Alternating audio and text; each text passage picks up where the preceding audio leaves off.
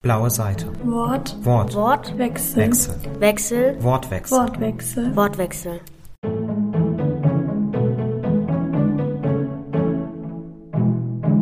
Heute mit Kalle im Gespräch mit Karin Kalisa und Karl Olsberg. Ich freue mich ganz herzlich, dass äh, ihr alle heute hier seid ähm, und Lust habt auf eine ganz spannende Podiumsdiskussion hoffentlich. Ähm, genau. Wir haben das vor, also ursprünglich sollte das im März stattfinden, deswegen ist das gerade ein Riesenmoment für mich, dass ich seit einem Jahr Planung hier endlich stehen darf und euch zeigen darf, was ich mir so überlegt habe über die letzte Zeit.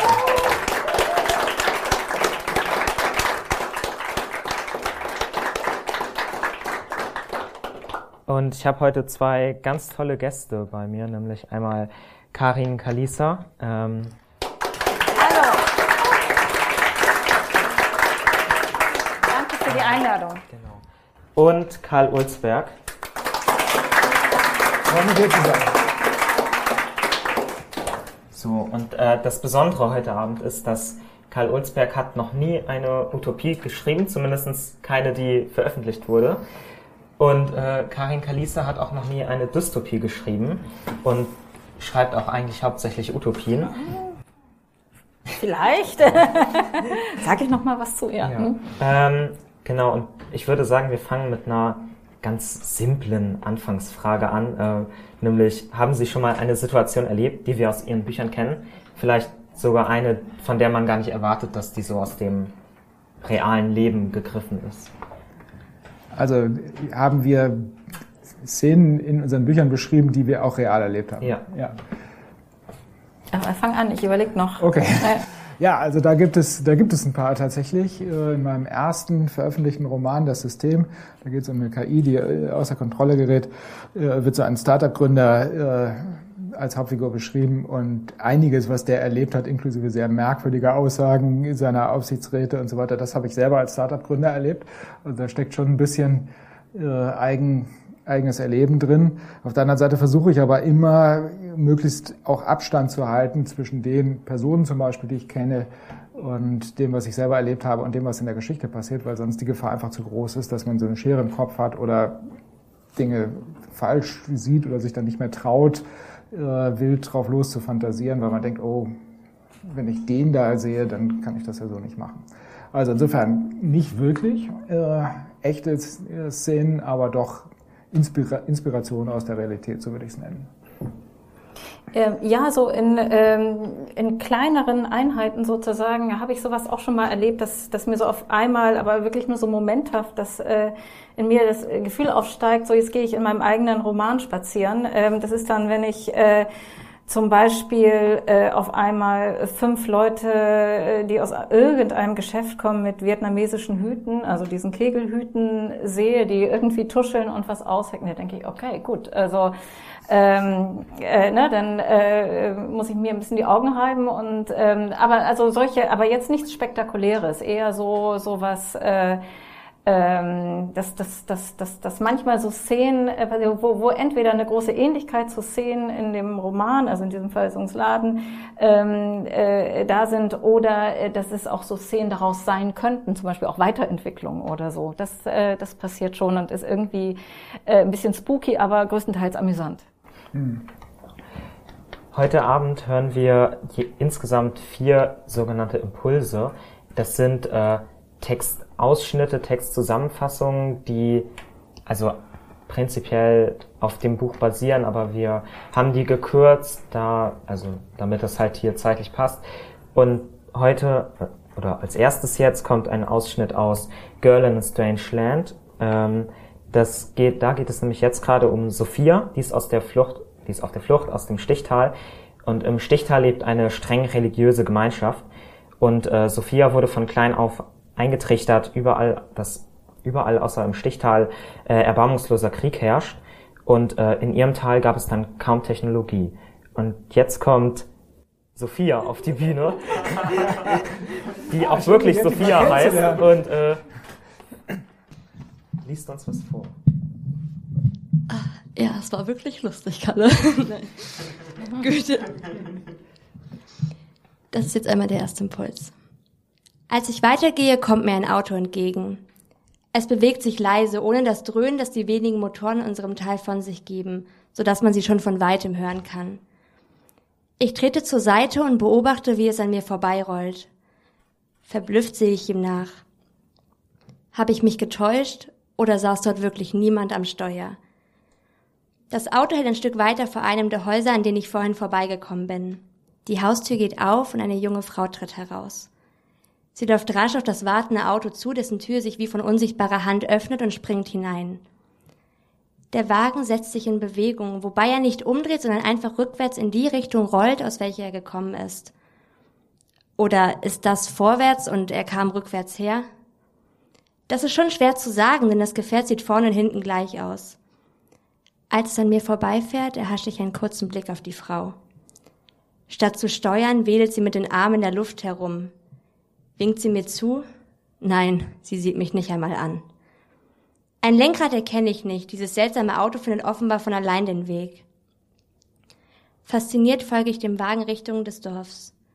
Schließlich mündet die Straße in eine große Hauptstraße ein, auf der ein stetiger Strom von Fahrzeugen entlangrollt. Manche sehen so aus wie das, das die Frau abgeholt hat. Die meisten sind leer, doch in einigen sitzen Menschen. Ich warte auf eine Gelegenheit, die Straße zu überqueren, ohne von den Autos überfahren zu werden. Endlich erwische ich eine Lücke, die mir groß genug zu scheint und sprinte. Doch als ich einen Fuß auf die Straße setze, geschieht etwas Merkwürdiges. Die Fahrzeuge in beide Richtungen werden alle gleichzeitig langsamer. Verblüfft bleibe ich mitten auf der Fahrbahn stehen und beobachte, wie sie vorsichtig auf mich zurollen und dann anhalten, so dass vor mir ein breiter, leerer Streifen entsteht und ich gefahrlos die Straße überqueren kann. Erst als ich die andere Seite erreichte, setzten sich die Fahrzeuge wieder in Bewegung. Wie praktisch.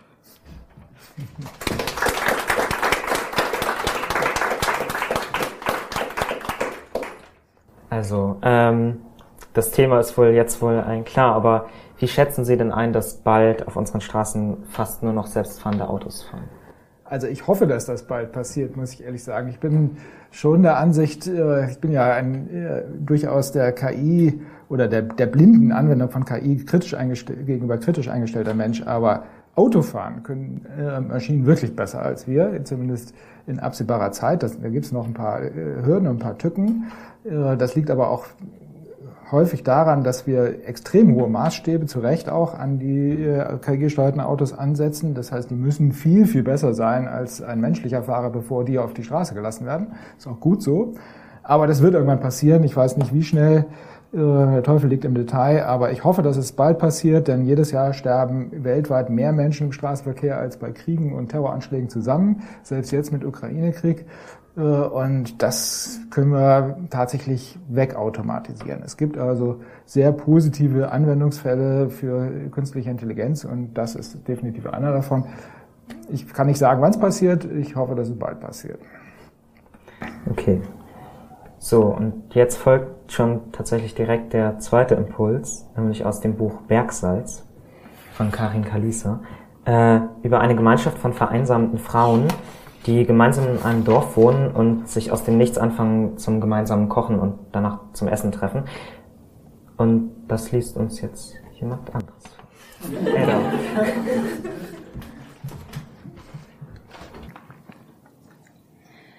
Als sie am nächsten Morgen bei der Johanna saßen, rund um den Küchentisch, war der von viel zu groß schon wieder auf, den, auf, den, auf dem Weg Richtung viel zu klein.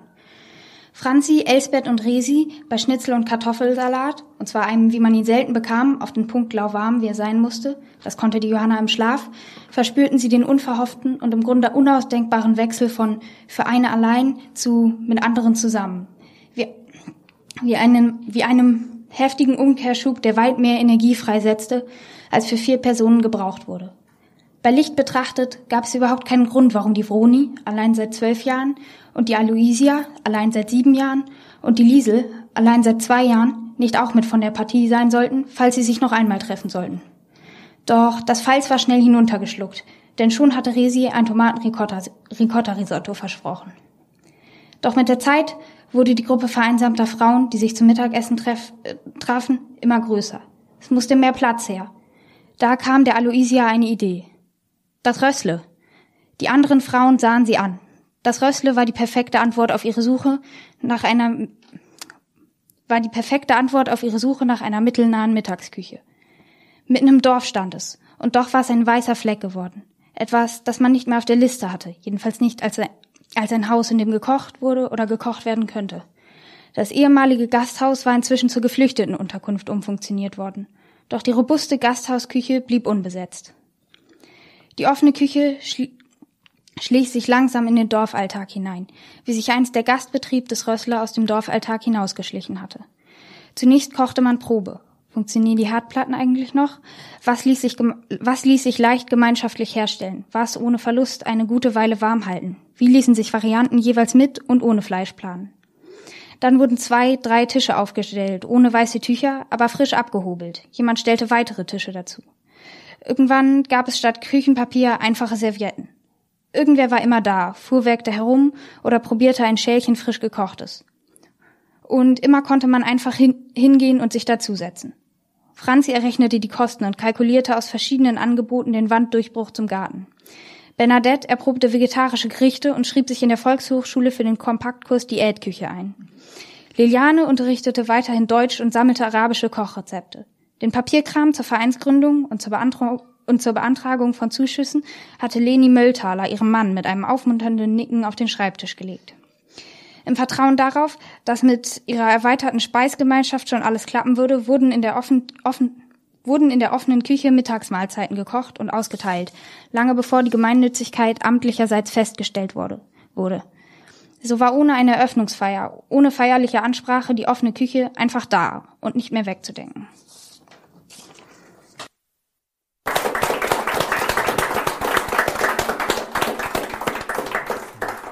Ähm, in Deutschland ist jeder zweite Mensch über 45 und jeder fünfte über 66 Jahre alt. Unsere Gesellschaft ist deutlich zu alt und die Geburtenraten sinken.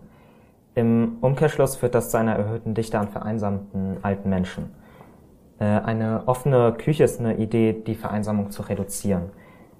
Wissen Sie, welche anderen Ansätze es vielleicht an dem Gebiet gibt, diesen vereinsamten Menschen zu helfen?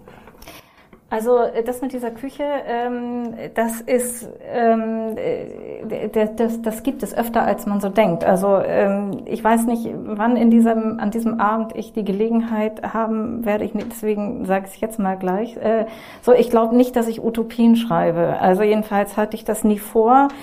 Ich sag mal, ich habe es nie gemacht und wahrscheinlich werde ich es auch nie machen. Ähm, äh, und äh, das ist eben, also für mich Beweis ist, äh, dass es äh, sowas, was ich mir so vorstelle, irgendwie als zum Beispiel eine gute Entwicklung, es meistens schon irgendwo gibt. Ja, also ähm, mich hat, äh, ähm, ich, ich, ich lese das öfter mal in Zeitungen oder so. Es geht ja hier auch nicht nur um eine Küche, wo die alt, alten oder älteren Frauen sich zusammenfinden, sondern es ist ja ganz eng mit einer Flüchtlingsunterkunft, die in einem ehemaligen Gasthaus äh, eingerichtet wird, äh, zusammengedacht. Und ich muss muss schon sagen, das war jetzt nicht ein gesamtes Zitat, sondern das war jetzt Zitat, äh, irgendwie Zusammenfassung, ich sag's nur, ne, ist in Ordnung so, aber Zitat Zusammenfassung nochmal Zitat, nur ähm, genau, ist mir, ist mir vielleicht doch ein bisschen wichtig, das zu sagen. Und äh, äh, da liegt ja eine ganz lange äh, Entwicklung. Das geht ja nicht so, ah, das hat geklappt und das hat geklappt und das hat auch noch geklappt und stellt euch vor, das hat auch noch geklappt und das ist so schön. Ne?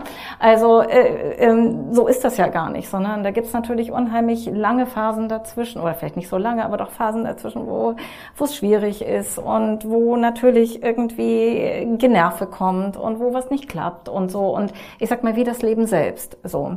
Und ähm, Deswegen ist es für mich also immer so ganz äh, wichtig, so ein bisschen eher als Utopien, würde ich sagen, also lausche ich so ein bisschen was ist denn los hier im Land sozusagen und versuche allenfalls, äh, weil wenn ich Lust dazu habe, das ein bisschen so ein bisschen so ein bisschen irgendwie literarisch so ein bisschen mit anzustupsen oder so. Ähm, da, das sehe ich eher diesen Möglichkeitssinn, über den wir heute Nachmittag gesprochen haben, den so ein bisschen auf die Spur zu setzen. Und das mache ich nicht allein, sondern um auf deine Frage jetzt endlich zu antworten, das sehe ich so oft Ich sehe das so oft und ich glaube nur, das ist so ähnlich wie mit, äh, als wenn man als Autorin eine schlechte Kritik gibt. Dann gibt's nur die schlechte Kritik. Ob es zehn super Rezensionen gegeben hat, ist dann irgendwie erstmal egal, sondern sie, diese eine schlechte Kritik macht einen, äh, die macht einen an den Tag, äh, wenn man wenn man sie liest, also macht sie einen den Tag äh, kaputt. So, aber äh, und so ist das eben auch, glaube ich, in diesem dass wir daran gewöhnt sind, diese schlechten Entwicklungen äh, sehr stark zu sehen und da, da vieles gut, viel Gutes, was passiert, sozusagen, es rutscht so weg, weil das andere so skandalös ist und so schrecklich und so. Also das ist so ein bisschen ungleichgewichtig. Ich sag mal, äh, diese Sachen bei Sungsladen oder auch in, in Bergseits, das sind für mich keine Utopien. Das sind, äh, das sind angeschubste Möglichkeiten, ganz realer Art. Okay. Ähm, in den Büchern von Karl Ulzberg oder Ihnen geht es ja oft um futuristische Technik, wie jetzt zum Beispiel selbstfahrende Autos. Dahingegen spielt zum Beispiel das Buch Bergsalz, aus dem wir eben was gehört haben, auf einem ländlich gelegenen Dorf. Äh, auch in der Gesellschaft ist beides zu beobachten. Auf der einen Seite herrscht gerade ein großes Interesse an Technologie vor.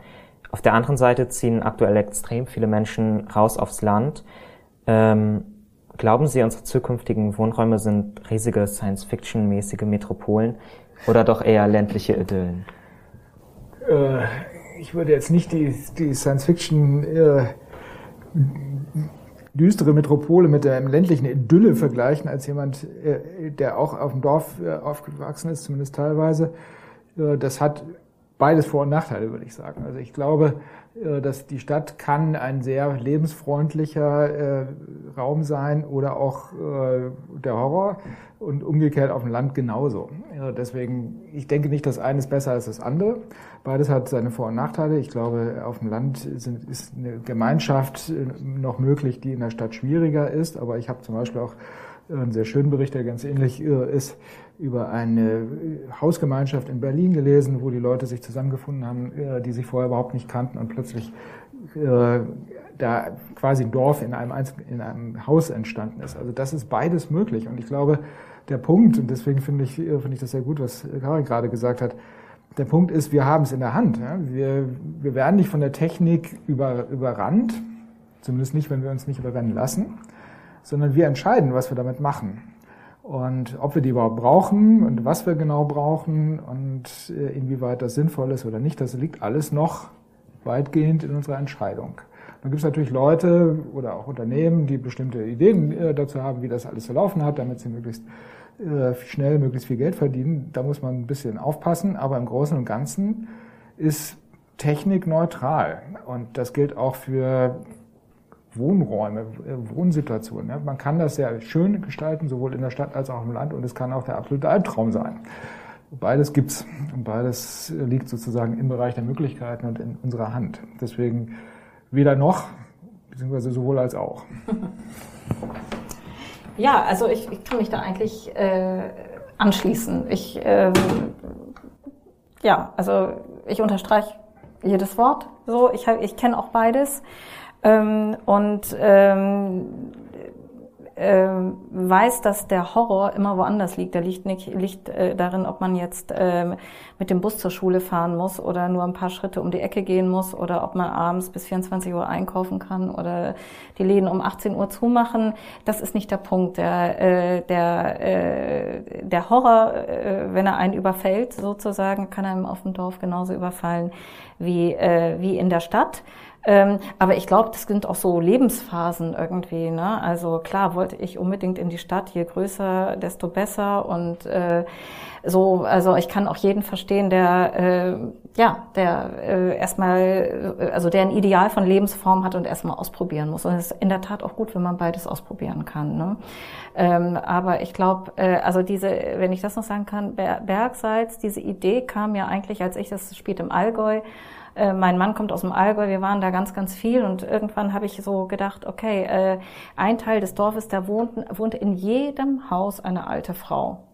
Also, weiß ich nicht, 15, 20. Und dann habe ich so gedacht, wenn man von oben guckt und die Dächer abdeckt, dann sitzt da, äh, um 12 Uhr steht da immer eine ältere oder auch alte Frau, kocht für sich selbst ihr Süppchen und isst das allein und guckt die Fotos von den Kindern an und von dem wahrscheinlich verstorbenen Mann. So und äh, das fand ich unheimlich traurig als Vorstellung. Vielleicht sind die Frauen gar nicht traurig. Äh, ich maß mir das nicht an, in das Herz zu sehen oder in die Seele. Äh, so, aber ich, für mich war es irgendwie äh, eine beklemmende Vorstellung und ich dachte mir, wie viel netter wäre es, wenn man zusammen äh, äh, zusammen essen würde und zumal Ironie, also das, ich glaube, es hieß sogar das Deutsche Haus irgendwie so ein äh, stillgelegtes Restaurant, wo schon lange nicht mehr gekocht wurde. Da sind dann Flüchtlingsfamilien unter geflüchteten Familien untergekommen und die haben tatsächlich so ein bisschen ähnlich wie es im Buch ist, dann durch eine Catering-Firma äh, das Essen bekommen. Das ist für mich eine verkehrte Welt. Ne?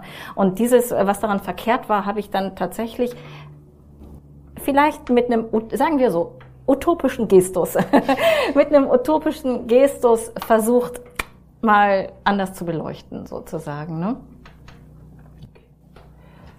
Ähm, Sie schreiben ja hauptsächlich Dystopien, würde ich jetzt mal sagen, oder zumindest haben Sie einige Dystopien geschrieben und noch keine Utopie.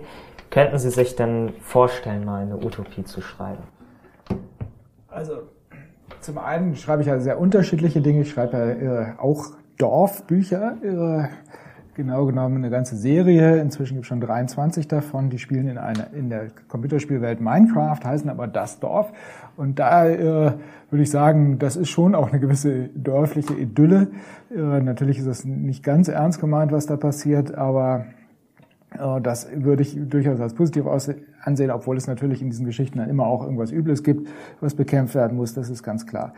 Und ich denke auch in den Dystopien, das stimmt schon, dass ich äh, die Technik eher kritisch beleuchte in meinen Büchern, aber da gibt es auch eigentlich immer Hoffnungsschimmer und immer positive Elemente, hoffe ich jedenfalls, dass ich die nicht irgendwann mal vergessen habe, weil ich schon glaube, dass, äh, dass das Ganze in beide Richtungen gehen kann. Ich warne in meinen Geschichten vor bestimmten Fehlentwicklungen, die ich sehe, auf die wir vielleicht zusteuern, die teilweise auch schon greifbar sind. Und eine dieser Auswirkungen ist tatsächlich äh, ja die Vereinsamung. Und die gibt es nicht nur bei alten Menschen. Also ich sehe das bei den Jugendlichen heutzutage oder bei jüngeren Erwachsenen äh, sehe ich das sehr weit verbreitet, diese Krankheit, dass man äh, die meiste Zeit zu Hause hockt, dass man Online-Kontakte hat, aber nicht mehr wirklich unterwegs ist, so wie ich das noch in dem Alter äh, war. Und insofern ist das, ist das kein isoliertes Problem, sondern das wird teilweise durch Technologie getrieben. Nicht alleine, also der Computer ist nicht an einem schuld, aber äh, er verführt natürlich dazu, ach was, bevor ich da jetzt groß loslaufe, mache ich das alles mal online. Und dadurch geht viel verloren, was man einfach nur in der in dem äh, direkten Kontakt haben kann. Auf der anderen Seite liegt es aber auch da wieder in der Hand jedes Einzelnen. Und wenn ich das hier sehe, ja, wenn ich sehe die, das Engagement fürs Lesen, diese Veranstaltung, die hier äh, Schüler äh, auf die Beine gestellt haben und Schülerinnen, die äh, mit Engagement einfach sagen dürfen, ich habe keine Lust, einfach nur vom Computer zu hocken, ich mache das jetzt mal mit anderen gemeinsam, um was zu bewirken. Das hat eine unheimliche Kraft. Und äh, genau sowas wünsche ich mir natürlich noch viel mehr. Und äh, hoffe, also meine Bücher sind jetzt vielleicht nicht ganz so die Impulsgeber in diese Richtung wie Karins, aber ich glaube, dass das sehr wichtig ist, dass wir mit unseren Geschichten immer auch eine positive Möglichkeit zeigen. Dass es nicht nur immer darum geht, alles wird schrecklich und alles ist schlimm, sondern wir müssen aufpassen, dass wir nicht bestimmte Fehler machen, aber es gibt eine Alternative. Und das sehe ich auch so. Du hattest ja vorhin jetzt schon gesagt, dass du keine Utopien schreibst. ähm, Habe ich vorher nicht verraten, weil ich Angst hatte, ihr ladet mich aus. Genau. ähm, trotzdem sind wir uns, glaube ich, einig, dass du mhm. auf keinen Fall Dystopien schreibst. Äh, äh, ja, äh, gehe ich mit. Mhm. Ja. ähm, könntest du dir vorstellen, mal eine Dystopie zu schreiben? Naja, also ähm, ich sag mal, was ich unter Dystopie ähm, äh, verstehe, sozusagen. Also wenn eine Dystopie etwas ist, was tatsächlich also nicht nur negative Entwicklung im Sinne auch eines Warnens ähm, äh, beschreibt ähm, oder auch vorausdenkt sozusagen, sondern wenn, wenn eine Dystopie auch also sozusagen wirklich äh, endet jetzt, also ich spreche von Literatur, ne? Also so, äh, wenn, wenn das Buch, sage ich mal ganz platt, zu Ende geht äh, äh, in Düsternis und Finsternis und Grausamkeit, sozusagen, äh, kann ich dir äh, ziemlich klar versprechen, das mache ich wahrscheinlich nicht. So. Ähm, aber wenn es darum geht, äh, eine Fehlentwicklung aufzuzeigen, die man ganz klar sieht und die einen bedrängt äh, und äh, von der man, äh, die einen nicht in Ruhe lässt. Natürlich, also äh, kann ich mir vorstellen, dass ich, äh, dass ich das beschreibe und dass ich das auch äh, dieses dystopische Moment äh, äh, also ja recht weit also ne, es muss dann nicht gleich auf Seite drei wieder gut werden so ne? Also das äh, das kann ich mir schon sehr gut vorstellen wie ich eben überhaupt denke dass Dystopie und Utopie nicht so weit voneinander entfernt sind obwohl sie an an zwei Polen stehen, ne? denn eigentlich ist es ja immer die, die Frage, wo setzt denn was ein? Ne? Also eine Dystopie muss ja da einsetzen, wo die Leute praktisch überhaupt nicht bereit sind, irgendeine hochproblematische Sachlage überhaupt auf den Schirm zu bringen. Da kann man nicht gleich mit einer guten Entwicklung kommen, sondern da muss man erstmal sagen, Leute, äh, auf welchem Weg auch immer, ne, durch Literatur, Science Fiction, guckt mal hin, wie, wie, was hier eigentlich los ist. Ne? Und dann kann man natürlich entweder sagen so, und das haue ich euch jetzt bis seit, bis zum Schluss haue ich euch das um die Ohren und nein, von mir kriegt ihr kein positives Wort. Oder man kann eben, äh, oder äh, es ist schon ein Prozess des Umdenkens in Gang äh, sozusagen, den man positiv aufgreift. Das wäre dann die Utopie sozusagen. Und das sind also das sind äh, das sind die verschiedenen Einsatzmomente. Man kann nicht eine Utopie oder braucht keine schreiben, wo schon viel Gutes im Gang ist. Ne? Und ähm, und das ist für mich eigentlich deswegen kann ich mir vorstellen, auch eine Dystopie zu schreiben, äh, nur nicht im strengen Sinne des Wortes, äh, weil ich glaube ich irgendwie äh, ja ich hier stehe ich und kann nicht anders. Ne? Ich glaube, ich könnte, ich, ich, jedenfalls bis jetzt kann ich mir nicht vorstellen, dass ich sozusagen ähm, verz nur Verzweiflung verbreiten möchte irgendwie. Dass, äh, ich weiß nicht, also da gibt's wahrscheinlich äh, Disposition oder so. Äh, ich kann ich kann's ich kann's mir nicht vorstellen. Ne? Aber äh, in dem Sinne, ne? also nicht, dass ich mir jetzt nicht vorstellen kann, dass ich nicht problematische Entwicklung auch wirklich drastisch schildern würde, könnte, müsste. okay, ähm, jetzt kommt der nächste Impuls aus Boy in a White Room von Karl Ulzberg. Ähm, der klingt erstmal sehr utopisch oder behandelt auch ein sehr utopisches Thema. Und ich mag dieses Thema sehr gerne, weil ich das unglaublich interessant finde. Also, Lass mich dir etwas zeigen, sagte Eva. Sie machte eine Geste und in der Luft vor ihr erscheint eine kleine, dreidimensionale Projektion. Ein weiß gekacheltes Krankenzimmer. Im Bett liegt ein etwa 15-jähriger Junge. Sein Kopf ist kahl rasiert und mit einer Netzhaube bedeckt, von der ein Kabel zu einer Maschine neben dem Bett führt. Menschen stehen um das Bett herum. Es sieht aus wie eine trauernde Familie und eine wesentlich jüngere Eva im weißen Kittel. Dann verschwindet das Hologramm. Das war der 3. März 2032, erklärt Eva. Der Tag, an dem wir dich getötet haben. Du hattest eine seltene Erkrankung des Nervensystems, die damals noch unheilbar war. Wir alle wussten schon seit langem, dass du sterben würdest. Doch du hast deinen Lebensmut nie verloren. Du warst sehr interessiert an der Wissenschaft und wolltest dein Gehirn der Forschung zur Verfügung stellen, seit du deine Diagnose kanntest. Als du von dem Orpheus-Experiment erfuhrst, wolltest du unbedingt dabei sein. Es ging darum, ein menschliches Gehirn möglichst vollständig zu scannen, den Zustand jedes einzelnen Neurons zu einem bestimmten Zeitpunkt zu erfassen, um daraus ein Simulationsmodell des Gehirns zu erstellen. Mit Hunden und Katzen hatte man das schon gemacht. Einige dieser Simulationsmodelle reagierten sogar auf die Namen, die die Besitzer den Tieren gegeben haben. Das Problem war nur, dass das Gehirn beim Scannen zerstört wurde. Du warst der erste Mensch, dessen Gehirn auf diese Weise gescannt wurde.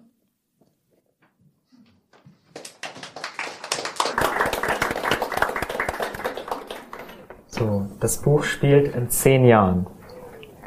Ähm, Dieses Gehirnscan ja, spielt in zehn Jahren. Ja. Genau. Ähm, ist diese Zeitangabe noch realistisch? Ja und nein, würde ich sagen. Also das, so wie ich das in der Geschichte beschreibe und dann insbesondere äh, später noch in der Boy in a Dead End, genau so wird es das äh, wahrscheinlich äh, in zehn Jahren nicht geben. Aber äh, andere Dinge werden wahrscheinlich äh, schneller sich entwickeln, äh, zumindest würde ich das heute so sehen, als ich es damals noch gedacht habe, als ich dieses Buch geschrieben habe. Und insofern würde ich es nicht für ausgeschlossen halten. Ich hoffe, dass es nicht so kommt, aber ich würde es nicht für ausgeschlossen halten, dass wir schon in zehn Jahren eine KI haben, die eine ähnliche Komplexität hat wie ein menschliches Gehirn. Das ist dann was ganz anderes, keine Frage. Das ist keine Simulation des menschlichen Gehirns, das ist erst recht kein Mensch oder eine Abbildung eines Menschen.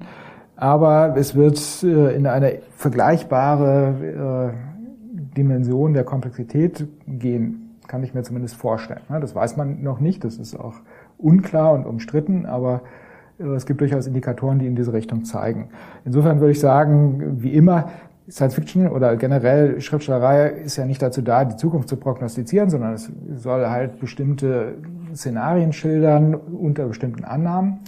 Und die Annahmen sind so gut wie immer unrealistisch und falsch. Aber wie ich häufiger schon in meinen Büchern festgestellt habe, im Nachhinein ist nicht alles immer zu optimistisch, was, was Technik angeht, sondern manchmal werde ich auch von der Entwicklung überholt. Also das ist mir auch schon in anderen Büchern passiert. Leider, muss ich sagen, ich, das macht mir Sorgen. Ja? Wenn, ich, wenn ich die düsteren Auswirkungen der Technik schildere und dann geht das alles schneller, als ich gedacht habe, äh, dann ist das nicht so gut. Gut. Ähm, jetzt kommt ein anderer Impuls mhm. aus äh, Songs Laden von Karin Kalisa. Das ist, der ist, ich hoffe, du bist mir nicht böse. Nein, ich bin, äh, ich bin der ist, ganz ähm, bestimmt nicht recht, böse. recht frei. Also ich habe das zusammengefasst. Mhm. Es ist immer noch zum Teil der Text, aber es ist sehr, äh, Situationen sind auch geschildert in meinen Worten. Äh, ich glaube, das hört man raus. äh, genau.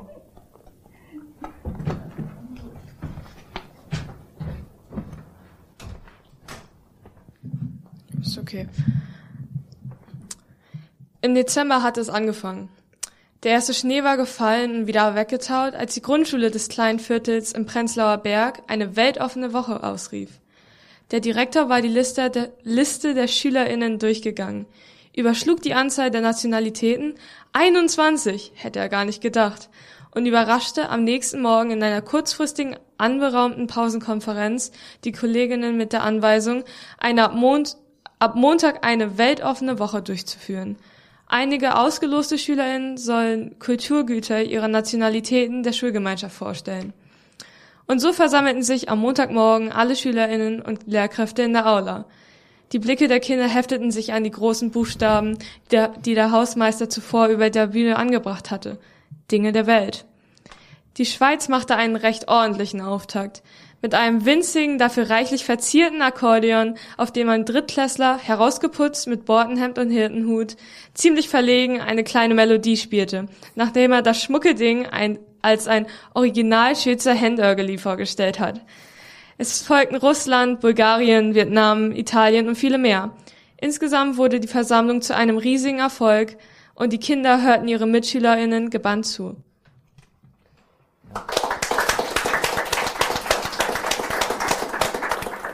Also das, das war jetzt extrem gekürzt. Äh, wer das Buch gelesen hat, weiß das. Also im Grunde geht es eigentlich erst um diese Vorstellung von Vietnam dann am Ende. Das ist dann die Situation, die ganz viel bewegt, aber das hätte zeitlich überhaupt nicht gepasst. Mhm. Aber meine Frage jetzt äh, dazu, ähm, wie schaffen wir es denn mehr Völkerverständigung im, in unseren deutschen Schulen zu etablieren und damit irgendwie effektiver gegen Diskriminierung vorzugehen? Also bei Sungsladen ähm, hatte ich ja äh, sozusagen so ein bisschen äh, versucht, äh, eine Bewegung, die wirklich äh, so eine Graswurzelbewegung, ja, die wirklich so von unten kommt und die nicht so als Programm von oben greift. Ne? Also ein bisschen, äh, bisschen, ja, vielleicht auch mein Schabernack damit zu tragen, ne? der äh, treiben, der, der äh, der Direktor will da irgendwie diese Sache abhaken und sagt, ja, soll doch jeder einen Kulturgrund mitbringen und das schaffen wir schon und überhaupt jeder hat sieben Minuten und dann kann ich das meinem Vorgesetzten sagen, dann ist, bin ich durch damit sozusagen. Das ist die Haltung des Direktors und äh, dann passiert was ganz anderes. Und äh, dieses ganz andere, das ist sozusagen, das ist so ein bisschen wimmelig, so da, da wird was, da stößt was, es wird was angestoßen, kommt jemand dazu. Es ist so ein bisschen so ein Schneeball Effekt. Ne? Und äh, diese beiden Sachen stehen so ein bisschen gegeneinander. Und wenn du mich fragst, ähm, sehe ich in allen verordneten Programmen, also es ist schon okay, dass es die gibt. Ne? Auch äh, Politik muss, äh, ne? muss manchmal Stellung beziehen und sagen, dafür geben wir jetzt Geld und das machen wir und so, ist alles in Ordnung. So, aber wirklich äh, wirk wirkungsvoll ist das, wenn das äh, sozusagen dort ansetzt, wo die Leute was miteinander machen dann irgendwie. Und äh, und da ist es dann eben auch so diese durch diese Theateraufführung mit diesen einzigartigen äh, vietnamesischen Wasserpuppen. Äh, ne, es gibt äh, eine Theaterform, ich bin gleich fertig, das muss ich unbedingt noch loswerden, die, die es wirklich nur einmal in der Welt gibt und das ist dieses Wassermarionettentheater in Vietnam.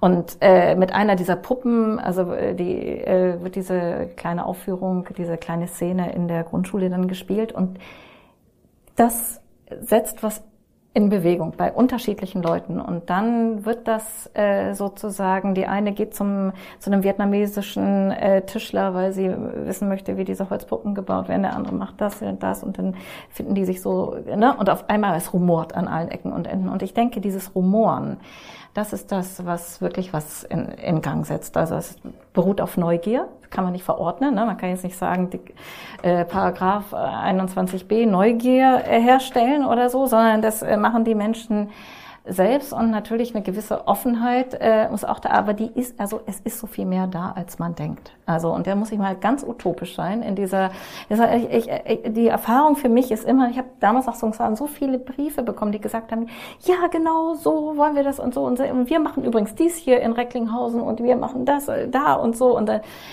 es hat mich total gefreut, äh, weil das auch meine Annahme bestätigt, sozusagen, es braucht nicht so viel. Ja, also die, wenn man immer sagt, es kann nie klappen und da wird, es wird immer alles parallel bleiben und so.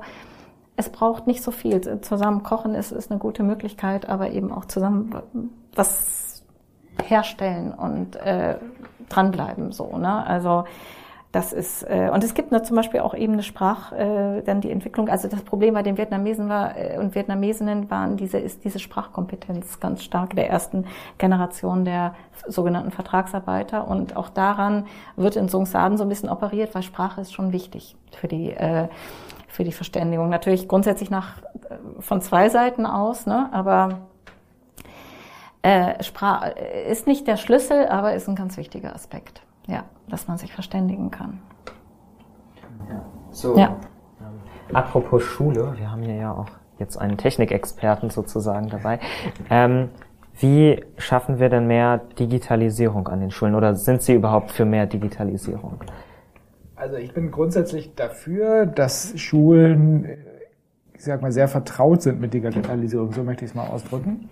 Das heißt, äh, das kann nicht sein, dass die äh, Schülerinnen und Schüler quasi in der Schule irgendwie auf einem anderen Planeten sind, wo alles noch irgendwie quasi mit der Hand gemacht wird äh, oder so wie bei uns früher mit Matrizen kopiert wird äh, und dann zu Hause sind sie in der digitalen Wunderwelt. Also das ist natürlich jetzt sehr kariert, aber es gibt tatsächlich ja noch Schulen, die wirklich irgendwo einen Computer im Internetraum haben, so ungefähr. Das halte ich nicht für klug, weil ich glaube nicht, dass man mit Technik besser umgehen lernt, indem man sie von sich wegschiebt. Und vieles ist ja auch sehr nützlich. Ich bin ja, wie gesagt, kein Technikfeind. Ich habe mir Startups gegründet, äh, ich habe Programme entwickelt. Ähm, ich bin also nicht der Ansicht, dass das alles schlecht ist, sondern ich glaube, dass man damit richtig umgehen lernen muss und das sollte man idealerweise in der Schule lernen. Was ich zum Beispiel für extrem wichtig halte, äh, ein, ein Grundproblem unserer Zeit ist, dass wir automatisiert werden.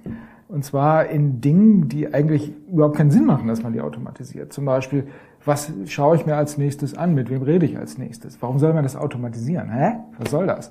Aber genau das passiert. Wir haben unsere Instagram-Accounts, wir haben unsere Handys und die sagen uns, hier, das, da schaust du jetzt bitte hin und das ist jetzt gerade wichtig und da, das sollst du jetzt bitte so machen. Und wir automatisieren den Teil des Lebens, wo es am wenigsten Sinn macht, den zu automatisieren. Einfach nur deswegen, weil es ein paar Firmen gibt, die damit richtig Kohle machen. Und das kann man ändern. Ja, man kann, ich, ich bin nicht dafür, Handys wegzuschmeißen oder Instagram-Accounts äh, pauschal zu löschen, aber man kann lernen, da einen Schritt zurückzutreten und zu sagen, nö, jetzt lasse ich mir mal nicht vom Handy sagen, äh, was ich als nächstes tun soll. Und das sollte in der Schule passieren oder wo sonst. Ja, die Eltern können das oft nicht, haben nicht die Zeit, kennen, kennen sich selber nicht aus oder verfallen dem gleichen Wahn. Ich sehe oft äh, Mütter auf Spielplätzen äh, da auf ihre Handys tippen, während die Kinder da versuchen, die Aufmerksamkeit zu erregen. Also da mhm. das, da wird mir schlecht, wenn ich das sehe. Ähm, aber auch da wieder, ich will die Technik nicht verteufeln. Ein Handy ist ein wunderbares Ding. Ich habe selber eins hier in der Hosentasche. Ich habe eine digitale Smartwatch. Also ich bin nicht so, dass ich jetzt sage, weg damit. Das ist auch nicht sinnvoll. Wenn wir damit umgehen lernen sollen, dann können wir ja nicht sagen, nee, fassen wir nicht an. Also für mich wäre die Schule der ideale Ort, um zu, zu lernen, wie ist denn das mit Fake News? Was ist denn, äh, wie funktioniert ein Instagram-Algorithmus eigentlich? Warum zeigt er mir bestimmte Dinge und andere nicht? Warum kriege ich ein anderes Google-Suchergebnis äh, als mein Freund, wenn er in seinen Suchbegriff eingibt? Wie funktioniert das eigentlich? Das wäre für mich sehr, sehr wichtig, dass man das mehr lernt und dafür ist die Digitalisierung natürlich eine Voraussetzung. Wenn die Lehrer das nicht wissen, können sie es auch nicht beibringen. Gut. Ähm, was glauben Sie, haben die Bücher für einen Einfluss auf die Menschen? Also Glauben Sie, es bewegt mehr und regt zum Engagement an, wenn man Dystopien oder Utopien liest? ähm, äh, kannst du die Frage, den letzten Teil der Frage noch? Ja. Was regt mehr zu? Äh, ja, was, regt mehr zu Engagement an? Also setze ich mich ah. für eine bessere ja, Zukunft Ja, ja, verstehe, ein, verstehe, ich, verstehe. Wenn ich sehe, wie schön es sein könnte oder wenn ich sehe, wie schlecht es wird, wenn ich nichts tue? Ähm das ist eine ganz, es ist eine, wirklich eine ganz schwierige Frage. Ne? Also ähm, das klingt für mich, also man, man kann das jetzt, wenn ich jetzt, ich kann nur ein bisschen schlicht drauf antworten, so ne, in der Kürze der Zeit. Ähm, es gibt ja schwarze Pädagogik, ne, die mit Druck und äh, einer gewissen Gewaltsamkeit arbeitet. Ähm, und dann gibt's eben die äh, Waldorf-Pädagogik, sage ich jetzt mal. Äh, die, also ich meine, ich meine das ist übrigens positiv. Mein älterer Sohn geht auf die Waldorfschule und äh, darf kein Handy haben, aber es geht ihm gut. und ähm, äh, äh, so, ich sag mal, ich, ich stehe ich steh auf der Seite von äh, positiver Förderung. äh, ähm, Vielleicht, weil ich selber auch so bin, wenn mir jemand äh, vormacht, wie schlimm alles ist, dann sage ich, jetzt habe ich aber auch keine Lust mehr. Und wenn, mal, wenn mir jemand sagt, so, hör mal, es könnte so schön sein, irgendwie, stell dir mal vor, das und das und das, dann bin ich schnell dabei. So, so einfach ist das manchmal. Ne? Aber ich glaube eben, und damit wiederhole ich nur ganz kurz, was ich vorhin gesagt habe, ich glaube einfach, dass es Konstellationen gibt, in denen es äh, verantwortungslos wäre zu sagen so, ach, komm, äh, vergessen wir mal und äh, überspringen wir mal das Schwierige und sind gleich da hinten sozusagen, wo es wieder nett werden kann. So, nein, es gibt, also ich glaube einfach, dass es, äh, dass es eine Kombination ist letzten Endes sozusagen. Es gibt Sachverhalte, ähm, es gibt äh, äh, Zeiten sozusagen, in denen, in denen es albern albern wäre sozusagen äh, äh, harmonistisches Gefasel irgendwie äh, zu produzieren und äh, das würde dann auch, glaube ich, nicht verfangen, sondern es ist es, äh, es ist eine Kombination. Ich glaube eben Utopie und auch Dystopie sind beide ganz politische äh, ja, oder durch eine gewisse Politizität, durch durchdrungene Schreibweisen irgendwie. Und mal hat das eine seine Zeit und mal das andere und so wird es auch rezipiert werden, ne, glaube ich. Also ähm, ich glaube, man darf das eine nicht gegen das andere ausspielen, so, sondern beides zusammen wird's hoffentlich noch richten, sagen wir mal so. Nach dem ersten Gespräch mit Karl hier vorne, so bin ich jetzt ganz, ganz beängstigt, dass wir noch genug Zeit haben sozusagen, aber beides zusammen schafft es, schafft vielleicht noch, äh, mit beiden zusammen schaffen wir vielleicht noch die Wende. Ja, ja. also ich, ich kann mich da nur anschließen. Ich sehe das ganz genauso. Wir brauchen beides. Wir brauchen eine Greta Thunberg, die sich da für die Vereinten Nationen stellt und einen emotionalen Wutausbruch kriegt. Ja, weil sie sagt, ihr spinnt doch wohl. Ja, ihr könnt doch nicht unsere Zukunft kaputt machen, einfach so aus Profitgier. Das ist super. Das ist enorm, das hat, bewirkt etwas, weil man merkt, oh verdammt, ihr hat er recht. Aber man muss natürlich auch Möglichkeiten aufzeigen. Ja, man kann nicht einfach sagen, die Welt geht unter und wir können eh nichts machen die Diskussion hatte ich gerade mit meinem jüngsten Sohn, der ist immer noch schon 23, der gesagt hat, ja, das, das, das ist eh hoffnungslos, mit unserem System kriegen wir das nie hin. Da habe ich gesagt, hallo? Ja, also wenn du es nicht machst und sonst auch keiner macht, dann wird es natürlich nichts. Äh, das, das ist nicht die richtige Einstellung zu sagen, äh, ist, alles ist schlecht und wir können eh nichts machen, sondern man kann was machen. Greta Thunberg hat sich vor die Schule gestellt und gesagt, ich mache jetzt was. Und man kann sehen, was ein einzelner Mensch bewirken kann. Nicht jeder kann, von, kann so viel bewirken, aber ich glaube, es reicht schon völlig aus, wenn ich als einzelner Mensch zwei oder drei Menschen dazu bringe, ihr Verhalten zu ändern oder etwas äh, wahrzunehmen, was sie vorher nicht wahrgenommen haben, was wichtig ist. Und das kann man auf beide Arten machen. Am besten aber in der Kombination. Das ist Mist, aber wir haben folgende Alternativmöglichkeit. Und äh, das ist, glaube ich, das, was wir tun müssen, was wir auch versuchen. Also ich versuche es in meinen Büchern, du versuchst es auch in deinen Büchern.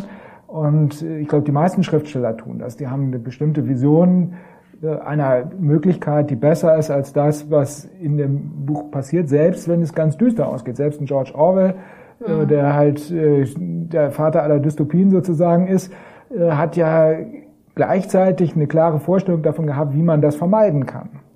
Auch wenn das in seinen Büchern nicht gelingt und am Ende düster ausgeht. Und insofern äh, stimme ich dir voll zu, wir brauchen sowohl die Hoffnung, die, die positive Richtung, als auch äh, die, die Warnung vor dem Schreckensszenario, was äh, in vieler Hinsicht ja realistisch ist, weil Klimawandel äh, oder was auch immer sonst noch alles passieren kann. Und ich glaube, die Krux, die wir momentan haben, wir, wir, wir sind für mich als Menschheit so an, in so einer ganz merkwürdigen und sehr einzigartigen Situation. Zum ersten Mal haben wir eine Technologie, mit der wir uns wirklich umbringen können und nicht nur eine.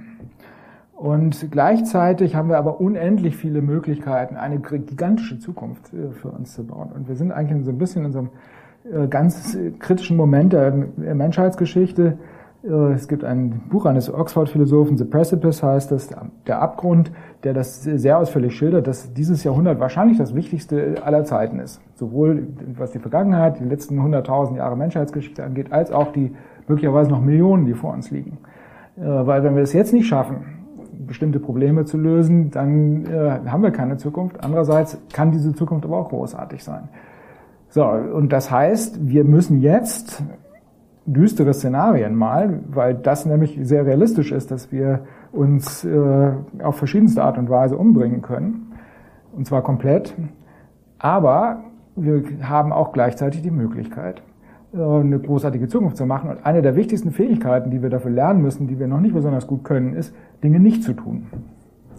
Nicht irgendwie das neueste, schickste Auto zu kaufen, nicht den ganzen Tag auf äh, Instagram oder sonst wo zu hängen, nicht eine Maschine zu bauen, die intelligenter ist als wir und die wir dann nicht mehr kontrollieren können, nicht noch mehr Atombomben zu bauen, nicht äh, noch mehr Geld zu verdienen, egal was, äh, was es kostet sozusagen. Das ist schwierig. Wir Menschen sind dafür nicht gebaut.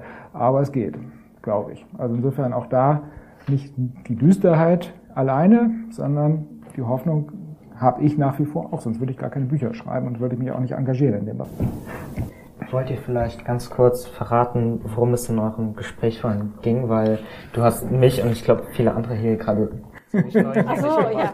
Äh, ja, also ich kann es kurz machen, weil äh, der Karl hat jetzt gerade das äh, äh, nochmal ein bisschen ausgeführt, was worüber wir schon äh, gesprochen haben und äh, hat ähm, aber auch gesagt sozusagen, dass diese äh, äh, diese Entwicklung, dass äh, dass ja, ich sage jetzt mal in meinen eigenen äh, laienhaften Worten sozusagen, was das, äh, dass diese Entwicklung, dass die Maschinen sich quasi selbstständig machen und äh, äh, und wir sie nicht mehr äh, kontrollieren können, äh, dass das äh, dass das ein Prozess ist, der äh, wahnsinnig äh, äh an Fahrt auf also Fahrt aufnehmen kann und äh, ja, das ist so ein bisschen diese Zauberlehrling-Logik äh, ähm, äh, äh, sozusagen, dass wir, dass wir äh, was in die Welt bringen, was wir dann gar nicht mehr, äh, gar nicht mehr kontrollieren können. Darüber hat es gibt diesen äh, deutschen später in, äh, deutschen Philosophen, der später in die USA äh, äh, nicht später, sondern äh, ehrlich gesagt äh, äh, außer Landes getrieben wurde von den Nazis in die USA, Günther Anders,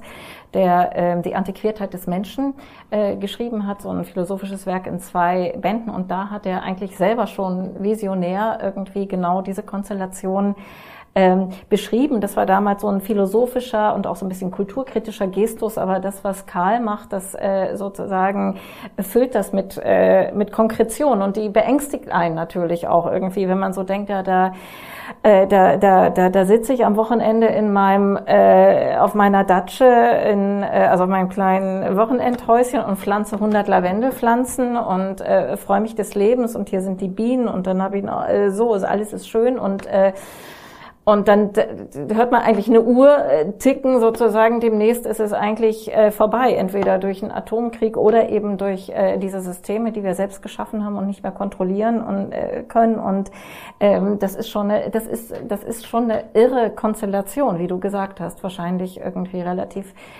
einzigartig in dieser in ja in dieser so so spitz auf Knopf ja also so entweder geht's so rum oder so rum und entweder können wir uns retten oder, oder es kommen fatale Entwicklungen eins zum anderen. Ne? Also das ist, glaube ich, das Gefühl, was viele haben. Es kommt Corona, dann kommt der Krieg, dann kommt die neue, neu erwachte Angst vor Atomkrieg, dann äh, die, kommt die Energiekrise, dann kommt die Inflation, dann äh, kommt ein neu, äh, mutiertes Virus. Also so, also viele haben so das Gefühl, es wird immer schrecklicher und gleichzeitig äh, hat man ja, also kann man ja jetzt nicht irgendwie, wie, wie soll, wie soll man leben, wenn man das äh, sich jeden Tag als erstes ähm, vorsagt. Ne? Also das ist, glaube ich, eine ganz, ganz große Herausforderung auch für alle Pädagogen, Lehrer, Eltern. Äh, ne? Also diesen, äh, diesen gewissen Mut, äh, Lebensmut und äh, wach zu halten, indem man immer, man kann was tun. Ne? Ich glaube, in dem Moment, wo man dann sage, wir können nichts mehr tun, ist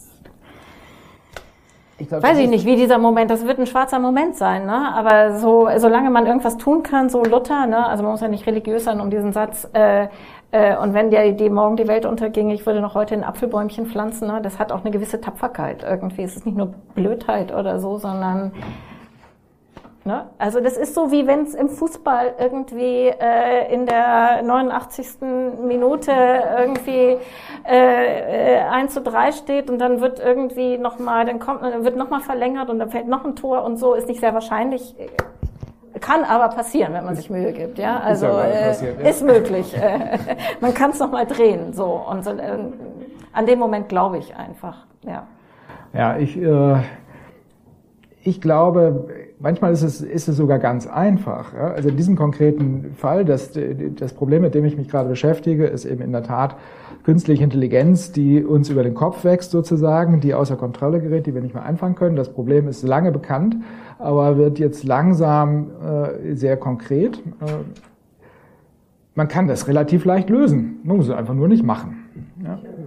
Äh, man muss einfach nur nicht so bescheuert sein äh, und wie der Zauberlehrling dann sich so eine Maschine dahin stellen, auf den Startknopf drücken und sich dann hinterher wundern, wenn die anfängt, äh, außer Kontrolle zu geraten, weil man das vorher wusste, dass das passieren wird. Aber darf ich, ja. ich wollte dich nicht unterbrechen, ich wollte nur eine Frage anmelden. Ja. Ist das so in Ordnung jetzt? Ähm, es gibt doch immer in der, in der Wissenschaft gibt es dann diesen Moment oder dieses Argument eigentlich, wo es heißt, ja, wenn wir es nicht machen, macht es jemand anders. Also machen es lieber, äh, ne? Das war schon in der Atomphysik irgendwie so. Wie, wie, wie denkst du, könnte man äh, dieses Argument, mit dem man immer nach vorne prescht, ne? Also sozusagen, wenn wir nicht, machen es die ja, anderen. Ja, wie, wie kann man diese, wie, wie, wie kann man diesen Moment ausschalten? Entschuldigung, ich wollte dich nee, nicht ja, aber über, das ist eine, übergehen. Das ist eine sehr, sehr gute Frage. Mit dem, ups, Mikro weg.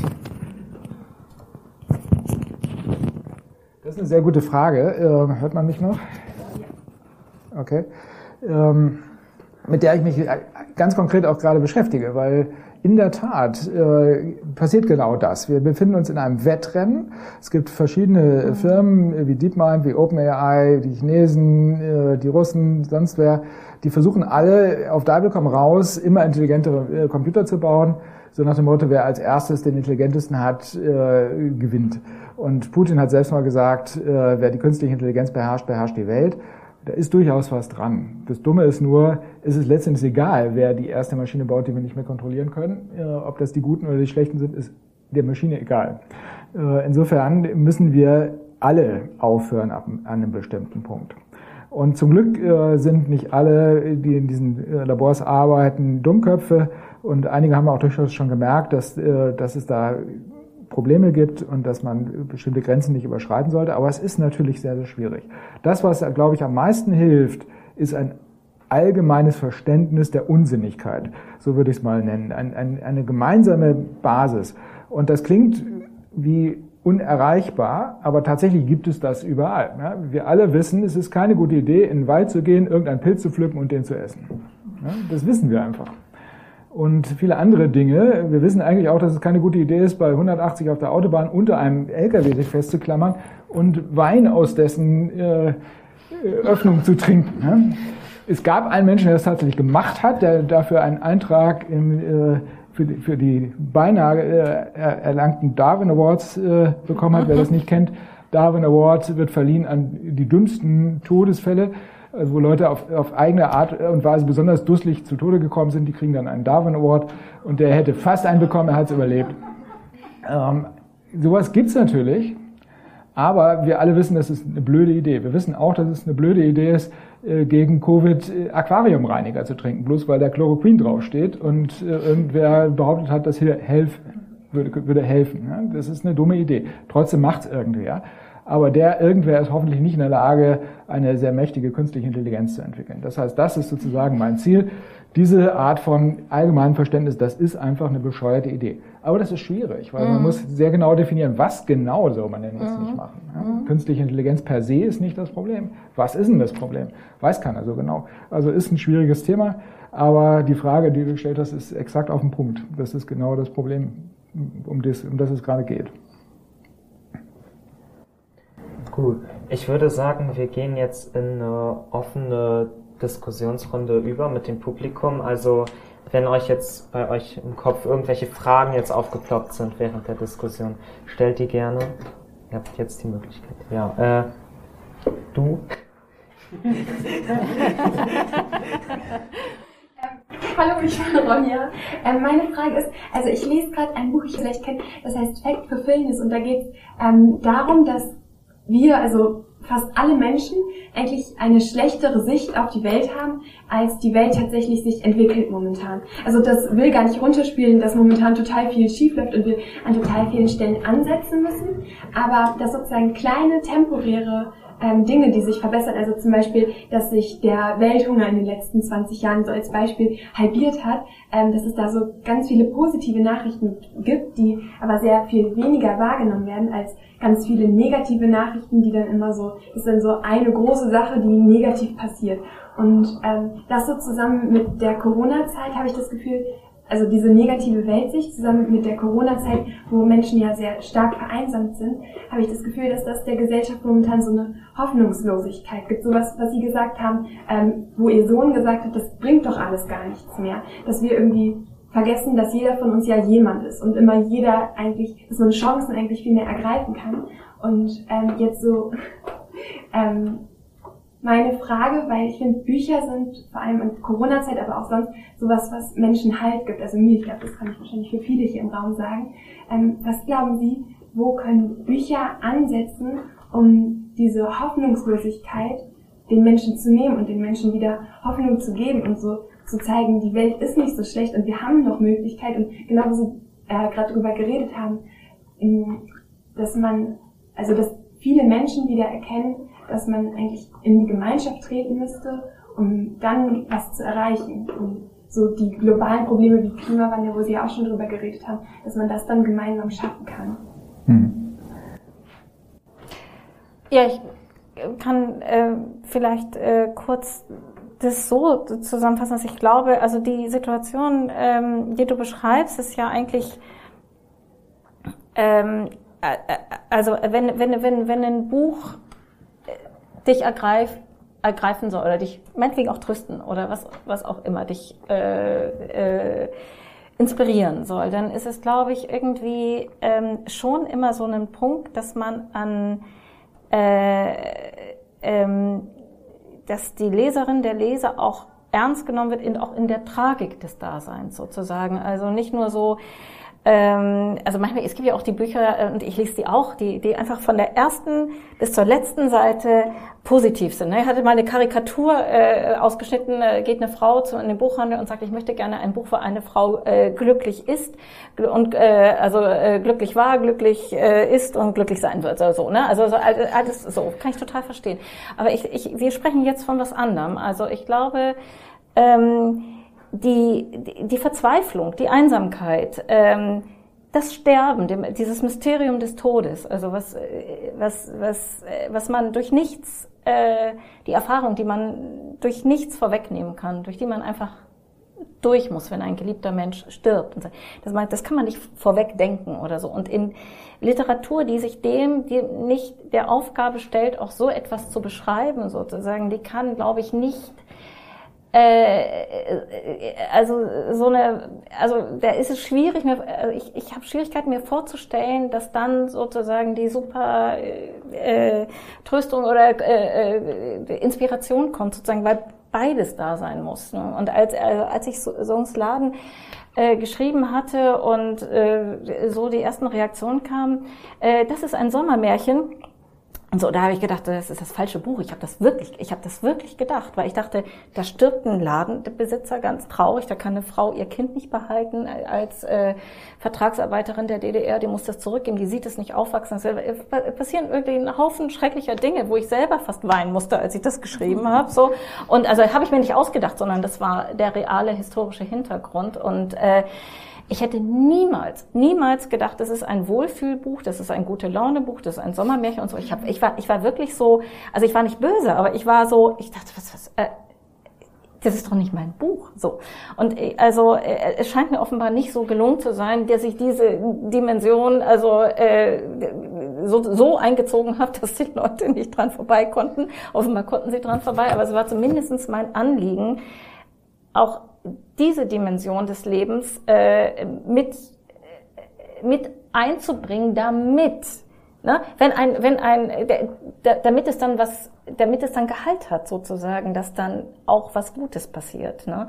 Wenn ein, wenn ein äh, junger Vietnamese, der in den Großmarkt äh, kauft und äh, fährt, um Sachen einzukaufen und seinem Vater trauert und eigentlich total verzweifelt ist und nicht weiß, wie es weitergehen soll. Er muss sein Archäologiestudium schmeißen und das eigentlich ist alles furchtbar so.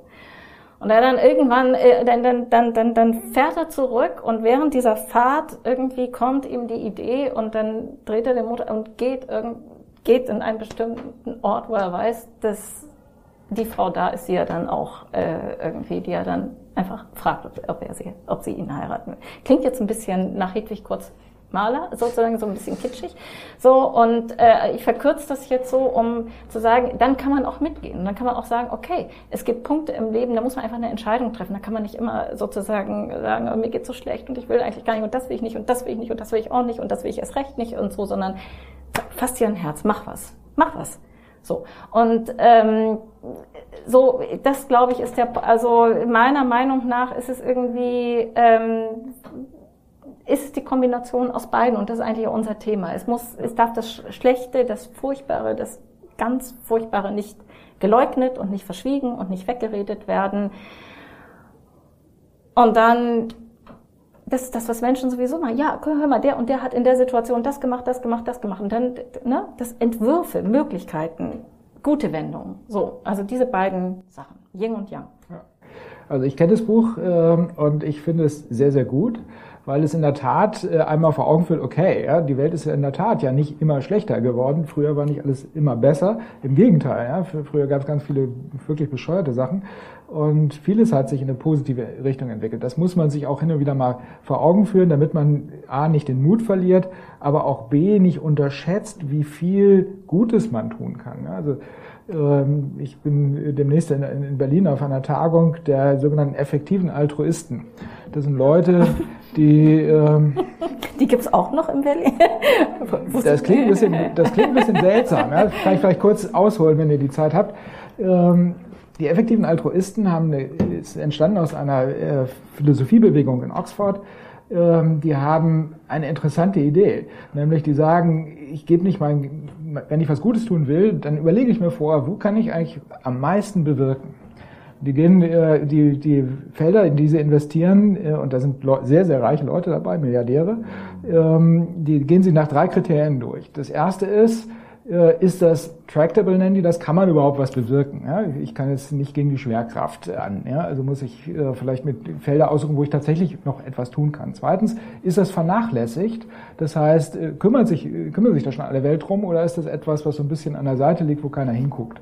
Und drittens, äh, wie groß ist eigentlich die Wirkung, die ich erreichen kann? Das heißt, wenn ich da was mache, wenn ich da zum Beispiel 1000 äh, Dollar spende, äh, bewirken die viel oder bewirken die eigentlich nur einen Tropfen auf einen heißen Stein? Diese drei Kriterien benutzen die und gehen dann ganz systematisch durch und identifizieren ähm, äh, Felder, wo man wirklich mit vergleichsweise wenig Geld enorm viel Nutzen stiften kann, Menschenleben retten kann, äh, ganze Wirtschaften verändern kann. Da gibt es auch viele tolle Beispiele dafür, wie das gelingen kann.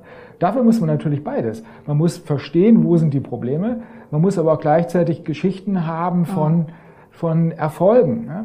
Um vielleicht eine, eine ganz kurz zu erzählen, die ich mal in einem anderen Buch gelesen habe, die ich bemerkenswert finde.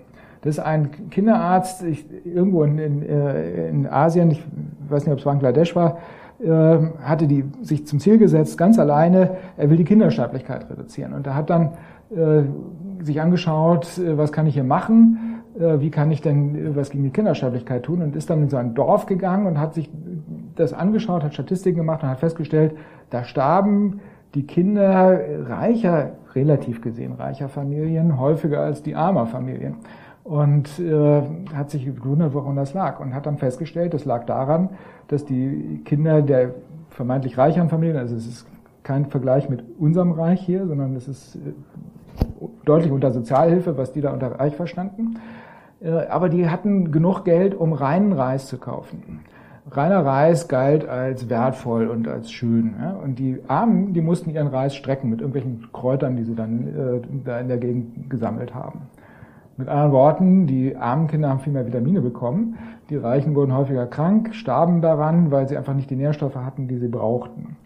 Als er das rausgefunden hatte, hat er ein ganz einfaches Rezept gefunden, um das zu ändern, nämlich die armen und die reichen Familien miteinander kochen lassen. Also genau dein, dein äh, Modell. Und es hat eingeschlagen wie der Bombe und hat tatsächlich dieses ganze Land verändert. Und er hat dadurch wahrscheinlich Millionen Kinder gerettet. Durch diese eine äh, Maßnahme, durch diese, diese eine Erkenntnis, dass der Reis äh, zu wenig Vitamine enthielt, den, die, den viele Kinder dort zu essen bekommen haben. Und das ist so ein Beispiel dafür, wie man mit ganz wenig ganz viel erreichen kann. Dafür gibt, davon gibt es noch viel mehr. Es gibt ganz viele solcher Punkte. Die effektiven Altruisten versuchen, die systematisch zu finden. Manchmal ist es aber auch einfach Glück, so wie in dem Fall. Und man kann das nicht immer vorher wissen, aber um das zu wissen, muss man eben beide Seiten betrachten. Und da bin ich jetzt auch wieder bei dir. Es hilft nichts, die Sachen schön zu reden und nur auf die schönen Sachen zu gucken. Das ist so ein bisschen, wenn ich mit dem Auto über die Autobahn fahre, dann kann ich mich nach links und rechts sehen und kann sehen, oh, da ist ein schöner Berg, oh, da ist eine hübsche, hübsche Landschaft. Äh, aber irgendwann baue ich einen Unfall, weil ich halt nicht auf die Gefahr geguckt habe, die vielleicht da vorne sich äh, abzeichnet. Also es ist schon nicht unvernünftig, dass wir so viel Negatives in den Medien hören, weil wir uns natürlich damit beschäftigen müssen. Wir müssen uns bewusst sein, es gibt einen Krieg hier in unserer Nachbarschaft. Da sterben jeden Tag Menschen. Da ist ein Irrer äh, im Kreml, der meint, er, muss die Welt erobern. Wir müssen was tun. Also wenn wir das ignorieren würden, wäre es sicherlich falsch. Aber auf der anderen Seite, sich jetzt verzweifeln zu lassen, oder nur noch das Negative zu sehen und äh, zu sagen, oh Gott, oh Gott, oh Gott, äh, im Winter werde ich frieren, was soll ich jetzt machen, wandere ich gleich aus. Nein, so schlimm wird's schon nicht und äh, wir werden Lösungen finden für die Probleme. Und zwar zwei Pullover anziehen. Also ich glaube, diese Einstellung, diese Kombination, und da bin ich absolut bei dir, die brauchen wir. So, jetzt haben wir relativ lange für eine Frage gebraucht. Mal gucken, wie lange die nächste dauert. Ja, da hinten. Also für diese Probleme glaube ich auch, dass es Lösungen gibt. Aber mit diesen selbstlernenden Algorithmen, das macht mir wirklich Angst. Sie sagten ja vorhin, na gut, man kann das irgendwie auch in den Griff bekommen, aber ich glaube, der Punkt, der ist nicht mehr kontrollierbar und ich weiß auch nicht, ob da Mechanismen greifen können. Also, also übrigens apropos im Moment ein Buch von Sibylle Berg, das heißt Grimm, ich weiß nicht, ob Sie das kennen. Mhm. Also, da bin ich ja froh, dass ich überhaupt heute Abend hingekommen bin. Das ist sowas von dystopisch, also ganz, ganz wichtig. Ja, also noch sind wir nicht an dem Punkt, wo uns die Computer sozusagen, äh, oder zumindest nicht in jedem Bereich. Ja? Also ich habe ja schon ein bisschen über Instagram gelästert. Da gibt es in der Tat Algorithmen, die böse Dinge tun. Und Facebook bzw. Instagram bzw. Meta weiß das auch und tut nichts dagegen. Das ist schlimm, dagegen muss man was machen. Deswegen ist auch da wieder wichtig, sich mit der negativen Seite zu beschäftigen. Aber auf der anderen Seite noch haben wir nicht die Situation, dass die KI sozusagen machen kann, was sie will und wir keine Kontrolle mehr darüber haben. Ähm, im Grunde genommen haben wir momentan nicht das Problem der künstlichen Intelligenz, sondern eher das der künstlichen Dummheit. Weil wenn man sich mal anschaut, äh, was tatsächlich diese KIs häufig machen, dann ist das haarsträubender Unsinn. Äh, es merkt nur keiner, weil man diese Dinger nicht versteht, weil man nicht mehr weiß, wie die entscheiden. Also wer sich dafür interessiert, ich habe so ein schönes Beispiel in, in meinem Blog mal äh, geschildert. Ähm, also noch ist die Welt da nicht untergegangen, noch sind wir halbwegs Herren äh, der Lage. Allerdings kann sich das relativ schnell ändern, wenn wir weiter einfach blind drauf loslaufen und sagen, erster, erster, erster, mehr, mehr, mehr, Wachstum, Wachstum, Wachstum, wir müssen noch reicher werden und zwar so schnell wie möglich. Das fliegt uns irgendwann um die Ohren, garantiert. Äh, wir müssen also schon begreifen, dass das so nicht weitergeht. Aber ich sehe die Chance, dass wir das begreifen können. Zum einen haben wir in gewisser Hinsicht Glück gehabt. Wir haben Glück gehabt mit Covid wir haben Glück gehabt mit dem Klimawandel, mit den Katastrophen, so schlimm die sind, äh, die wir jetzt erleben, weil uns das vor Augen führt, es geht nicht. wir können nicht einfach blind weiterfahren. Wir können nicht mit 180 äh, genau wie ich gerade sagte, nach rechts gucken, weil das ja so schön ist und äh, über die Autobahn brettern und hoffen, dass da keine Kurve kommt oder kein anderes Auto. Das, das wird nicht gut gehen. Das merken wir aber auch. Ich glaube, es gibt eine ganz große Bereitschaft inzwischen bei den Menschen, Dinge anders zu machen. Und das, die brauchen wir auch, diese Bereitschaft. Und da können Bücher natürlich vielleicht auch wieder einen Beitrag zu leisten. Aber die Hoffnung aufgeben würde ich in der Tat auch noch nicht. Das können wir immer noch machen, wenn die, die KI das sagt. Ja. Ja, genau. Meine Frage bezieht sich so ein bisschen auf diese Motivation, was besser zu machen oder was anders zu machen. Und zwar hatte ich irgendwie gerade eben so den Gedanken, dass ich würde es keine Chance nennen, aber falls die Menschheit in einer Situation wäre, wo ich sag mal, unsere komplette Welt ein, eine Art Reboot erfährt, sei es dadurch, dass wir unseren Planeten zurücklassen und ich weiß nicht, eine Zivilisation auf dem Mars aufbauen müssen, weil wir auf der Erde nicht mehr leben können, oder sei es durch den Klimawandel ganz allgemein, dass riesige Weltmetropolen plötzlich überschwemmt werden oder ich weiß nicht, ich glaube, da habe ich was drüber gehört, weil sagen, dass Wissenschaftler ausgerechnet haben tatsächlich, dass irgendwo in Osteuropa, wenn da ein relativ, ich sag mal in Anführungszeichen, kleiner Atomkrieg stattfinden würde, das auf lange Sicht circa sechs Milliarden Menschen zum Opfer haben würde. Danach ist ja, ich sag mal, die Welt eventuell noch bewohnbar, aber ja definitiv komplett anders, wenn nicht leerer als vorher oder komplett leer. Ob die Menschen in so einer Situation irgendwie muss man ja annehmen, dass man dann weitermacht, beziehungsweise neu anfängt. Glauben Sie, dass diese Erfahrung, diese extrem negative Erfahrung im Vorhinein, das irgendwie in einer Weise beeinflussen würde, wie die Menschen dann in die Zukunft gehen? Würden sie alles gleich machen wie vorher oder würden sie die ganze Zeit zwanghaft darauf hinarbeiten, irgendwas anders zu machen, damit es nicht nochmal so endet? Also meiner Ansicht nach zeigt die Geschichte da relativ klar, dass wir aus der Vergangenheit nicht lernen. Da sind wir nicht besonders gut drin. Also wir haben ja schon genug solcher Situationen gehabt. Wir haben Weltkriege gehabt. Äh, wir bauen trotzdem immer mehr Waffen. Ähm, trotzdem werden Angriffskriege geführt hier in Europa. Äh, wir haben viele Katastrophen hat es in der Menschheitsgeschichte gegeben. Die haben selten dazu geführt, dass die Menschen danach vernünftiger waren. Das liegt daran, dass wir einfach von unserem Grundverständnis her, von, von, von der Art, wie unser Gehirn funktioniert, nicht für eine Situation gemacht sind, in der wir so viel Macht haben unser Gehirn ist in, von der Evolution optimiert für die Welt der Savanne in Afrika, wo es eigentlich völlig egal war, was wir gemacht haben, weil wir wurden sowieso gefressen von irgendjemandem. Also äh, es, es, wir konnten keinen großen Schaden anrichten. Und das hat eine ganze Zeit lang gut funktioniert und so haben wir halt gelernt, in dieser feindlichen Umgebung äh, zu überleben. Aber dieses Gehirn, was uns, was dafür gemacht ist, das passt nicht in eine Welt, wie wir sie jetzt haben. Aber das ist nicht hoffnungslos, weil wir ähm, ja in der Lage sind, dafür haben wir unseren Verstand, unsere Impulse zu überwinden. Wir können ja Dinge tun, obwohl wir wissen, uns danach fühlen, gerade was anderes zu machen. Das nennt man Vernunft, das nennt man auch Demokratie zum Beispiel, das nennt man äh, Rechtsstaat. Und das funktioniert im Großen und Ganzen auch. Es gibt immer wieder Versuche, das kaputt zu machen und es gelingt auch oft. Aber die Hoffnung, ist, die ich habe, ist nicht, dass irgendeine Katastrophe uns sozusagen dann klüger macht, sondern die Hoffnung, die ich habe, ist, dass wir, bevor die Katastrophe kommt, lernen, diese Katastrophe zu vermeiden.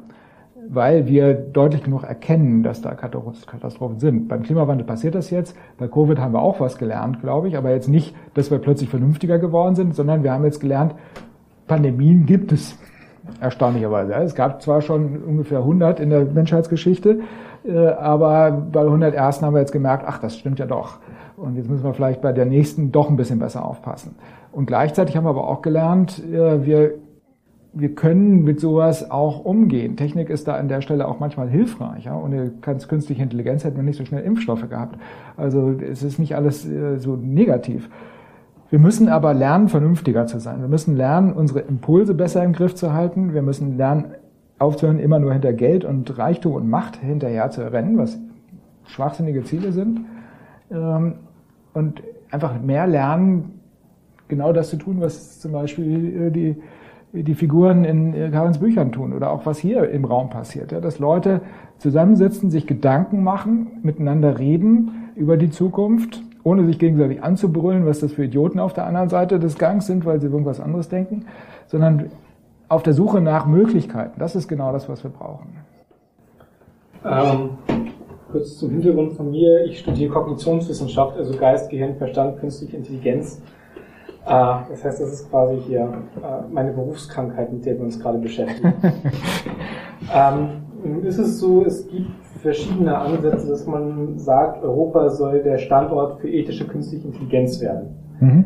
Es gibt auch Ansätze, dass man zum Beispiel sagt, wenn es nicht um künstliche Intelligenz, sondern um künstliches Bewusstsein geht, was nicht notwendigerweise das Gleiche ist, dass man sagt, okay, wir hören jetzt so lange auf, am künstlichen Bewusstsein zu forschen, bis 2050 oder bis wir wissen, was wir tun. Was ich einen sehr plausiblen Ansatz finde. Mhm. Und auch wenn wir jetzt nach China gucken, wo ja mit künstlicher Intelligenz schon heute großes Unheil angerichtet wird, müssen wir uns fragen, wo wir mit künstlicher Intelligenz hinsteuern sollen. Das alles hat einen Preis. Wenn man jetzt nach Europa guckt, gibt es Gesetze, die gerade am Machen sind, um künstliche Intelligenz zu regulieren. Da kann noch sehr viel härter nachreguliert werden, damit eben dieser moralische Aspekt ganz oben steht. Mhm. Und hat das aber einen Preis, sowohl volkswirtschaftlich als auch bei jedem von uns, wenn wir sagen, wir wollen ethische künstliche Intelligenz haben. Und das sehe ich nicht nur bei der künstlichen Intelligenz, sondern auch beim Klimawandel allgemein, dass moralisches Handeln einen höheren Preis hat. Nun meine Frage, wie schaffen wir es, diesen Preis so zu erzählen, dass wir uns dafür entscheiden als Gesellschaft? Ja, das ist eine sehr, sehr gute Frage, finde ich. Ich weiß nicht, ob ja, nee, das ist dein, dein Bereich. Äh, ich glaube, die spannendste Frage dabei ist, wie bewerten wir das? was ist dieser Preis? Tatsächlich ist es ja so, wenn wir, also wenn sich jetzt eine, eine KI-Firma, egal ob die jetzt in Europa ist oder so woanders, wenn die sich entscheiden, bestimmte Dinge nicht zu tun, dann kostet das möglicherweise Investitionen, die sie sonst vielleicht bekommen hätten dafür. Das kostet möglicherweise Umsätze, die sie vielleicht machen könnten, wenn sie diese KI bauen würden, zumindest in der Theorie. Wenn wir alle tot sind, brauchen wir keinen Umsatz mehr. Aber äh, nehmen wir mal an, das wäre jetzt noch kurz davor sozusagen. Ähm, dann kann man natürlich sagen, oha, das ist ganz, ganz teuer. Und unser Finanzminister, der ist auch der Ansicht, alles, was irgendwie Geld kostet, ist eine schlechte Idee. Äh, und, und alles, was irgendwie äh, nach Gratismentalität, wie er das so schön ausgedrückt hat, äh, aussieht, das muss man unbedingt unterbinden. Geld ist der einzige Maßstab, der zählt. Und Wirtschaftswachstum ist auch das Einzige, was, was wirklich aussagt darüber, wie gut es einem Land geht. Das kann man so sehen, muss man aber nicht. Interessanterweise, wenn man sich mit KI beschäftigt, dann kommt man schnell auf das Problem der sogenannten instrumentellen Ziele. Eine KI, die eine bestimmte Fähigkeit hat, die wird irgendwann nach Macht streben und äh, wir Menschen tun das auch. Ja? Aber das ist gar nicht unser Ziel.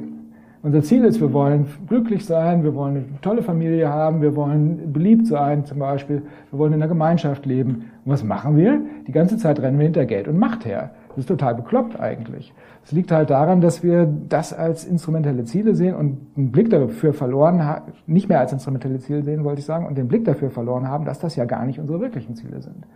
Und wenn man die wirklichen Ziele bewertet, dann stellt man fest, wie ethische KI ist, soll was Schlechtes sein? Nein, das ist das Einzige, was uns hilft. Unethische KI ist eine total bekloppte Idee. Die macht unser Leben kaputt, die kostet uns viel mehr als, als die paar Kröten, die da irgendwer mit verdient. Instagram ist für mich das, das absolut beste Beispiel dafür.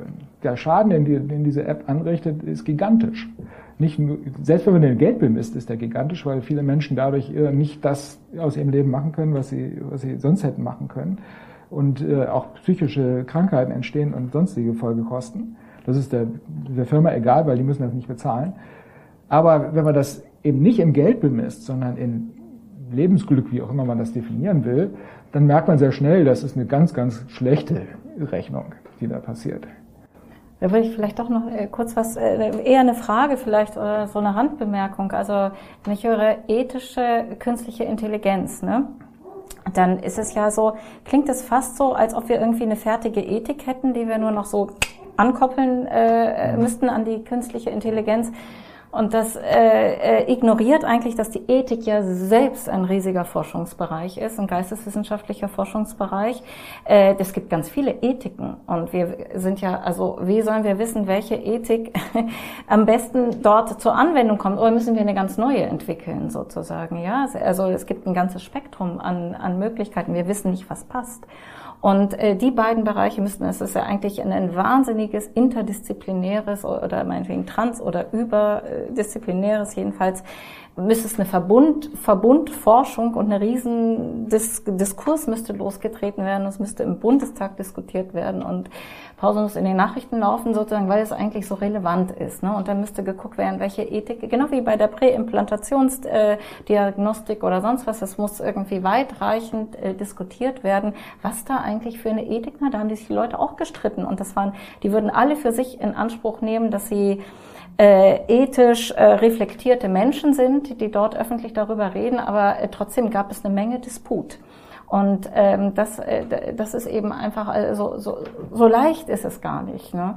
Und ähm, das, das ist das, was mir ähm, äh, dazu, dazu einfällt. Also es ist so ähnlich wie ähm, äh, ich sehe das mit großer Sympathie, wertebasierte Außenpolitik, ja. Das ist ja erstmal, da denkst du so, hä, was haben die denn vorher gemacht? Vorher haben sie eine Außenpolitik gemacht, also, ne, kann ja gut sein, weiß ich, ne, kann, äh, die nicht wertebasierte, schlimme Sache, ja. So, endlich ist sie wertebasiert und ich finde, man merkt, äh, man merkt es auch, dass da sozusagen so, aber es muss ausdrücklich gesagt werden und gleichzeitig wissen wir aber nicht, wenn wir dieses, äh, dieses Satzgebilde nehmen, oder dieses, äh, dieses Kompositum wertebasierte Außenpolitik, wissen wir noch gar nicht, welche, also wissen wir jetzt nicht, äh, wenn wir das nachlesen bei den Grünen im Parteiprogramm, wissen wir das dann wahrscheinlich, aber erstmal, die Werte können in sich ganz unterschiedlich sein, ja. Ganz, ja. ganz verschieden. Und äh, da fangen die Probleme erst an. Also ich will das jetzt nicht irgendwie so zerreden, aber doch Hinweis darauf geben, dass das ein Riesending ist. Ja. Also ich, ich, ich, ich gebe dir da total recht. Das würde vor allen Dingen dann relevant sein. Es gibt äh, KI-Forscher, die versuchen halt sozusagen einen Weg zu finden, wie wir einer Maschine, die dann irgendwann viel intelligenter ist als wir, ein Ziel geben können, so dass sie die Welt quasi besser macht. Ja, nach dem Motto, wir Menschen sind zu blöd, also nehmen wir eine KI, die wird das dann schon hinkriegen. Das funktioniert leider nicht, unter anderem deswegen, weil in der Tat es praktisch unmöglich ist, eine, eine ein Ziel zu definieren, womit alle Menschen zufrieden wären und alle sagen würden, ja, das entspricht dem, was ich auch gewollt hätte. Das, äh, das wird schon deswegen nicht klappen. Da gibt es noch viele andere Gründe, warum das nicht klappt. Auf der anderen Seite, da wo KI heute tatsächlich steht und wo sie stehen sollte, da gibt es keinen großen Disput. Also es gibt ja sowas wie äh, grundlegende Menschenrechte, es gibt ein Grundgesetz und das wird schon äh, komplett ignoriert. Also wenn ich sehe, dass, dass eben eine Firma in der Lage ist, äh, die Entscheidung von jungen Menschen zu beeinflussen, Depressionsrate nach oben zu treiben, äh, Vereinsamung zu fördern, äh, das auch weiß und dafür nicht zur Rechenschaft gezogen werden kann, dann müssen wir nicht lange darüber debattieren, ob das jetzt gut oder schlecht ist, und dann ist völlig klar, das geht nicht. Oder wenn ich sehe, dass eben eine KI eingesetzt wird, um Bewerber auszuwählen, die äh, die Auswahl nicht danach trifft, wie qualifiziert der Bewerber ist, sondern ob da dem Hintergrund ein Bücherregal steht oder ein Poster an der Wand hängt, ähm, dann ist das auch offensichtlicher Schwachsinn.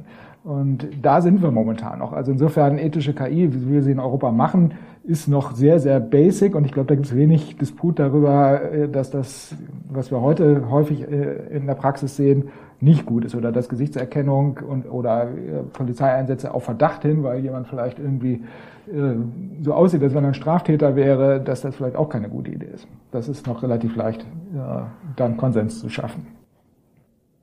Gut, noch irgendwelche anderen Fragen, Anmerkungen? Ah, da hinten. Ah, ja, äh, eine Frage, ähm, ein bisschen auch, in Richtung KI oder generell. Ähm, ich, zumindest in letzter Zeit hat man das, oder habe ich das zumindest häufiger gehört, so extra Implantate für Menschen, die das Leben besser machen sollen, wie zum Beispiel Chips oder es gab auch letztens eine neue äh, Linse im Auge, rausgekommen, wie sich Leute eingepflanzt haben. Äh, wie viel oder öffnet das eine Möglichkeit oder ist das eher problematisch, dass sich der Mensch so ein bisschen äh, sehr dem freigibt, der das produziert hat? Hm. Also inter interessante Frage. Das fasst man häufig so unter dem Begriff Transhumanismus zusammen. Das ist eine Philosophierichtung, die sagt, der Mensch ist im Prinzip äh, fehlerhaft, weil die Natur kriegt halt nichts Perfektes hin, das können wir besser. Ähm, Jein, würde ich sagen. Also es gibt sicher Bereiche, wo das sehr sinnvoll ist, äh, zum Beispiel äh, in der, in der Therapie Blinde wieder sehen machen zu können. Durch solche Technik ist natürlich eine tolle Sache. Oder jemand, der äh, im, im, Koma liegt, äh, wie in einer meiner Geschichten, äh, dann sozusagen mit dem in, wieder in Dialog treten zu können durch solche Implantate, das finde ich auch super sich aber einzubilden, dass wir dadurch, wie Elon Musk das propagiert, dass wir so einen Chip nur uns ins Gehirn äh, einsetzen müssen und dann wären wir genauso schnell wie, schlau wie die Computer, das ist natürlich Quatsch. Ja, also wir werden das mit Sicherheit nicht dadurch lösen, das Problem, dass wir unsere Gehirne mit irgendwelchen Chips aufpeppen. Äh, ich will nicht pauschal sagen, dass das generell sinnlos ist, weil, wie gesagt, es gibt sinnvolle Anwendungsbereiche dafür. Aber im Großen und Ganzen glaube ich nicht, dass es die Lösung ist, sozusagen uns zu entmenschlichen. Das wäre nämlich das, worauf es hinausläuft. Die Extremvertreter dieser äh, Philosophie sagen, warum laden wir nicht einfach unsere äh, Gehirne in äh, Computer hoch, so wie das auch in meinem Roman passiert. Allerdings da aus anderen Gründen. Ähm, ich halte das für eine ziemlich bescheuerte Idee. Äh, einfach in dem Moment sind wir dann Computerprogramme, aber keine Menschen mehr. Mal ganz davon abgesehen, dass das nicht funktioniert, weil wenn ich mich mit meinem, meiner digitalen Kopie unterhalten kann, dann ist das definitiv, bin das nicht ich. Also sterbe ich schlicht und einfach nur. Und irgendwas lebt dann im Computer weiter, aber nicht ich. Aber das ist eine irre, längere Diskussion. also ich bin kein großer Fan von Transhumanismus, ich bin eher Humanist. Äh, mir reicht der Mensch so, wie er ist, auch mit all seinen Macken und Fehlern. Und ich glaube nicht, dass Implantate uns in irgendeiner Weise helfen werden, weil die Maschinen natürlich viel, viel schneller, viel, viel besser werden, als wir jemals an, äh, an unserem Gehirn rumfuchteln können. Das, ist, äh, das lässt sich im Wesentlichen nicht verändern. Es würde uns nur weitere Überforderung bringen. Übrigens, um, sorry, wenn ich das jetzt in die Länge ziehe, aber noch äh, als kleine Anmerkung.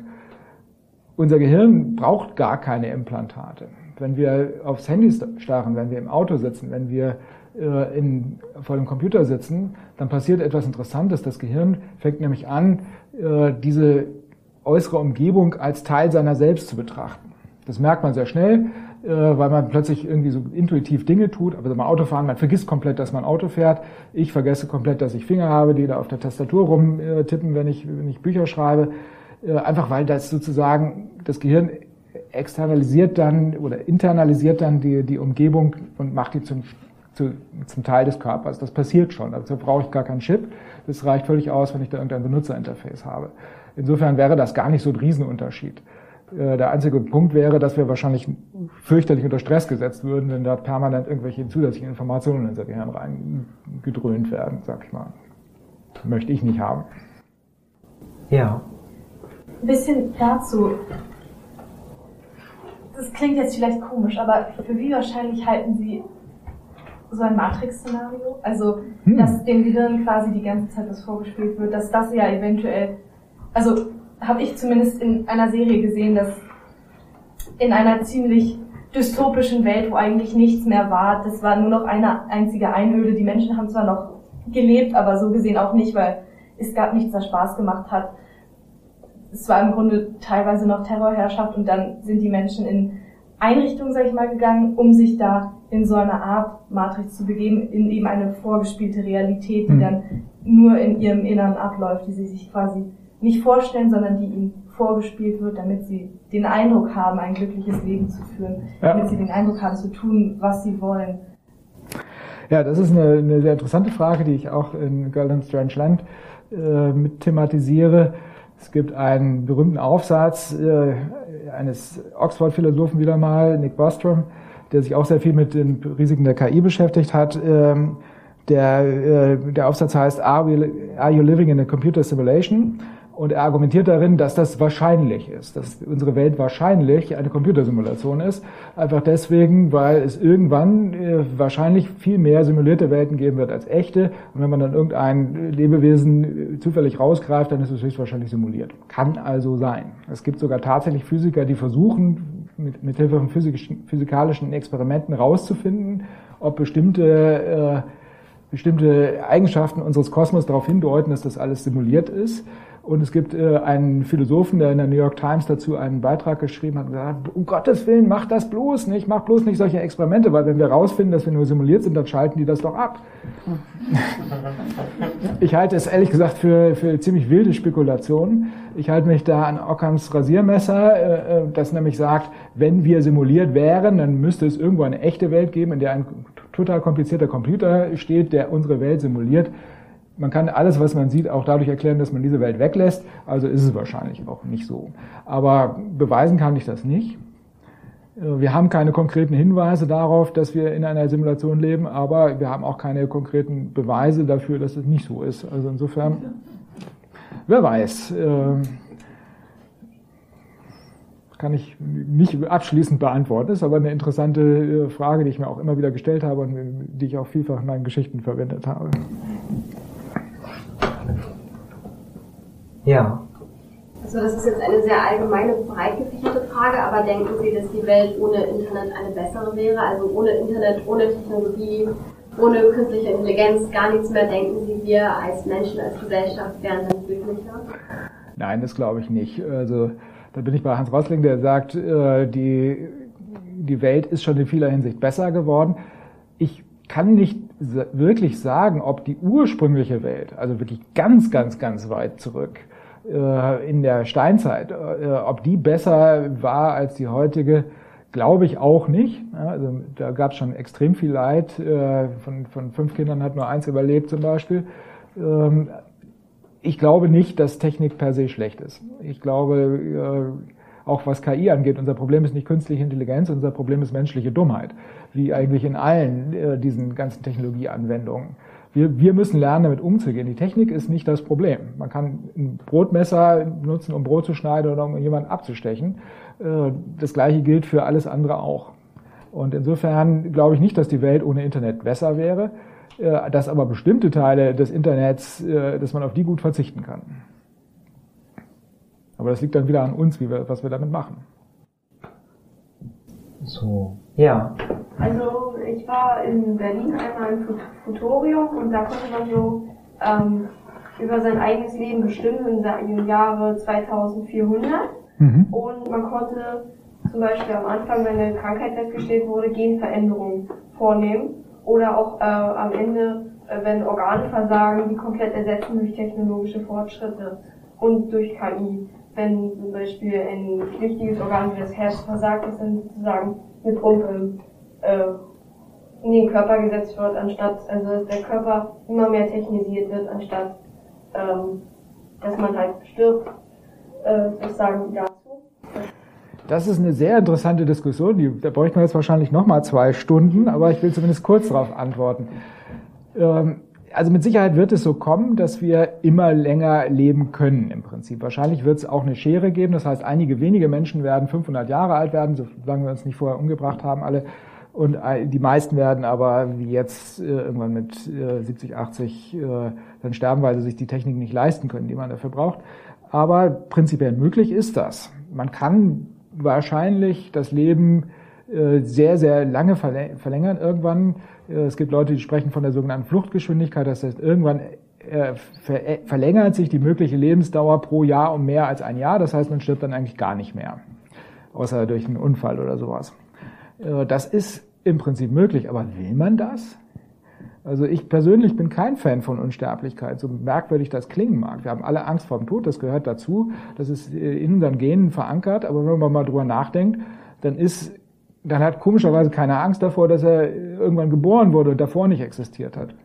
Äh, also warum eigentlich nicht? Warum ist das okay, aber in Zukunft irgendwann nicht mehr zu existieren, ist nicht okay? Das ist eigentlich, wenn man drüber, länger drüber nachdenkt, äh, nicht sinnvoll. Deswegen habe ich persönlich auch keine Angst vor meinem eigenen Tod. Aber das ist eine längere Diskussion, die, da müsste man auch ein bisschen über Zeit diskutieren und so weiter. Und äh, das schaffen wir heute Abend, glaube ich, nicht mehr. Ja, aber ich glaube, das ist der, äh, das ist dieser Punkt, dass man sozusagen das äh, physiologisch, äh, technologisch Mögliche sozusagen, also man macht die Rechnung ohne die Seele in diesem äh, Fall. Also mir passiert es öfter mal in letzter Zeit, dass ich denke, es ist ja unglaublich, wie viel Sachen schon Platz gehabt haben in meinem Leben und äh, wie soll mein armer Kopf äh, das eigentlich alles äh, noch sortieren und bewältigen, während gleichzeitig weitergearbeitet wird. Sozusagen, da wird mir so ein bisschen, da wird mir manchmal habe ich so ein beklommenes Gefühl und denke das ist ganz schön viel. Und wenn ich mir jetzt vorstelle, dass es immer, immer, immer weitergeht, also wie, also sozusagen, was wir, wir müssten ja ganz andere Mechanismen der, des Vergessens, des Verdrängens, äh, sozusagen alles, was uns jetzt schon hilft, irgendwie mit dieser relativ langen, wenn es gut geht, äh, Lebensspanne klarzukommen, überhaupt klarzukommen, sozusagen. Es müsste ja gleichzeitig mitwachsen sozusagen, ja. Also es müsste ja gleichzeitig mit ausgebildet und mittrainiert äh, werden sozusagen, sonst wäre, könnten wir es in der Tat gar nicht genießen, wenn wir es denn genießen würden, äh, deutlich länger zu leben. Ja, das ist so ein bisschen, und, äh, ich, ja. ich, ich vergleiche es immer so ein bisschen mit äh, einem Karl Olsberg-Roman mit 10 Millionen Seiten. Klingt nicht so spannend, oder? Ist auch nicht spannend. Das ist, das ist einfach, eine, einfach auch wieder eine dumme Idee. Äh, klar, wir können das irgendwann, aber sollten wir es auch tun? Meiner Ansicht nach nicht. Es wird natürlich schwierig sein, gerade diese Möglichkeit nicht zu nutzen. Ja, wenn ich irgendwann 80 bin, werde ich wahrscheinlich sagen, nee, jetzt habe ich doch keine Lust zu sterben. Und mit 90 werde ich es wieder sagen, mit 100 vielleicht nochmal und mit 120 wieder und so weiter. Und so geht das dann, wird es dann so ein, so ein schleichender Abwehrkampf. Aber das ist eigentlich nicht gut. Also ich bin eigentlich ganz zufrieden mit der Situation, so wie sie jetzt ist, äh, dass wir halt irgendwann sterben werden das ist in Ordnung, meiner Ansicht nach. Wir müssen ja auch Platz schaffen für andere Lebensformen, Menschen, äh, andere Lebewesen. Wenn wir einfach immer nur immer mehr werden, wird es hier irgendwann auch sehr eng. Oder werden auf, Kinder zu kriegen und das wäre noch schlechter. Ja. Dann bedanke ich mich bei dem Publikum, dass es heute hier war und ganz besonders bei meinen beiden Gästen. Und, und danke dir. Ja, danke dir für die tolle Moderation.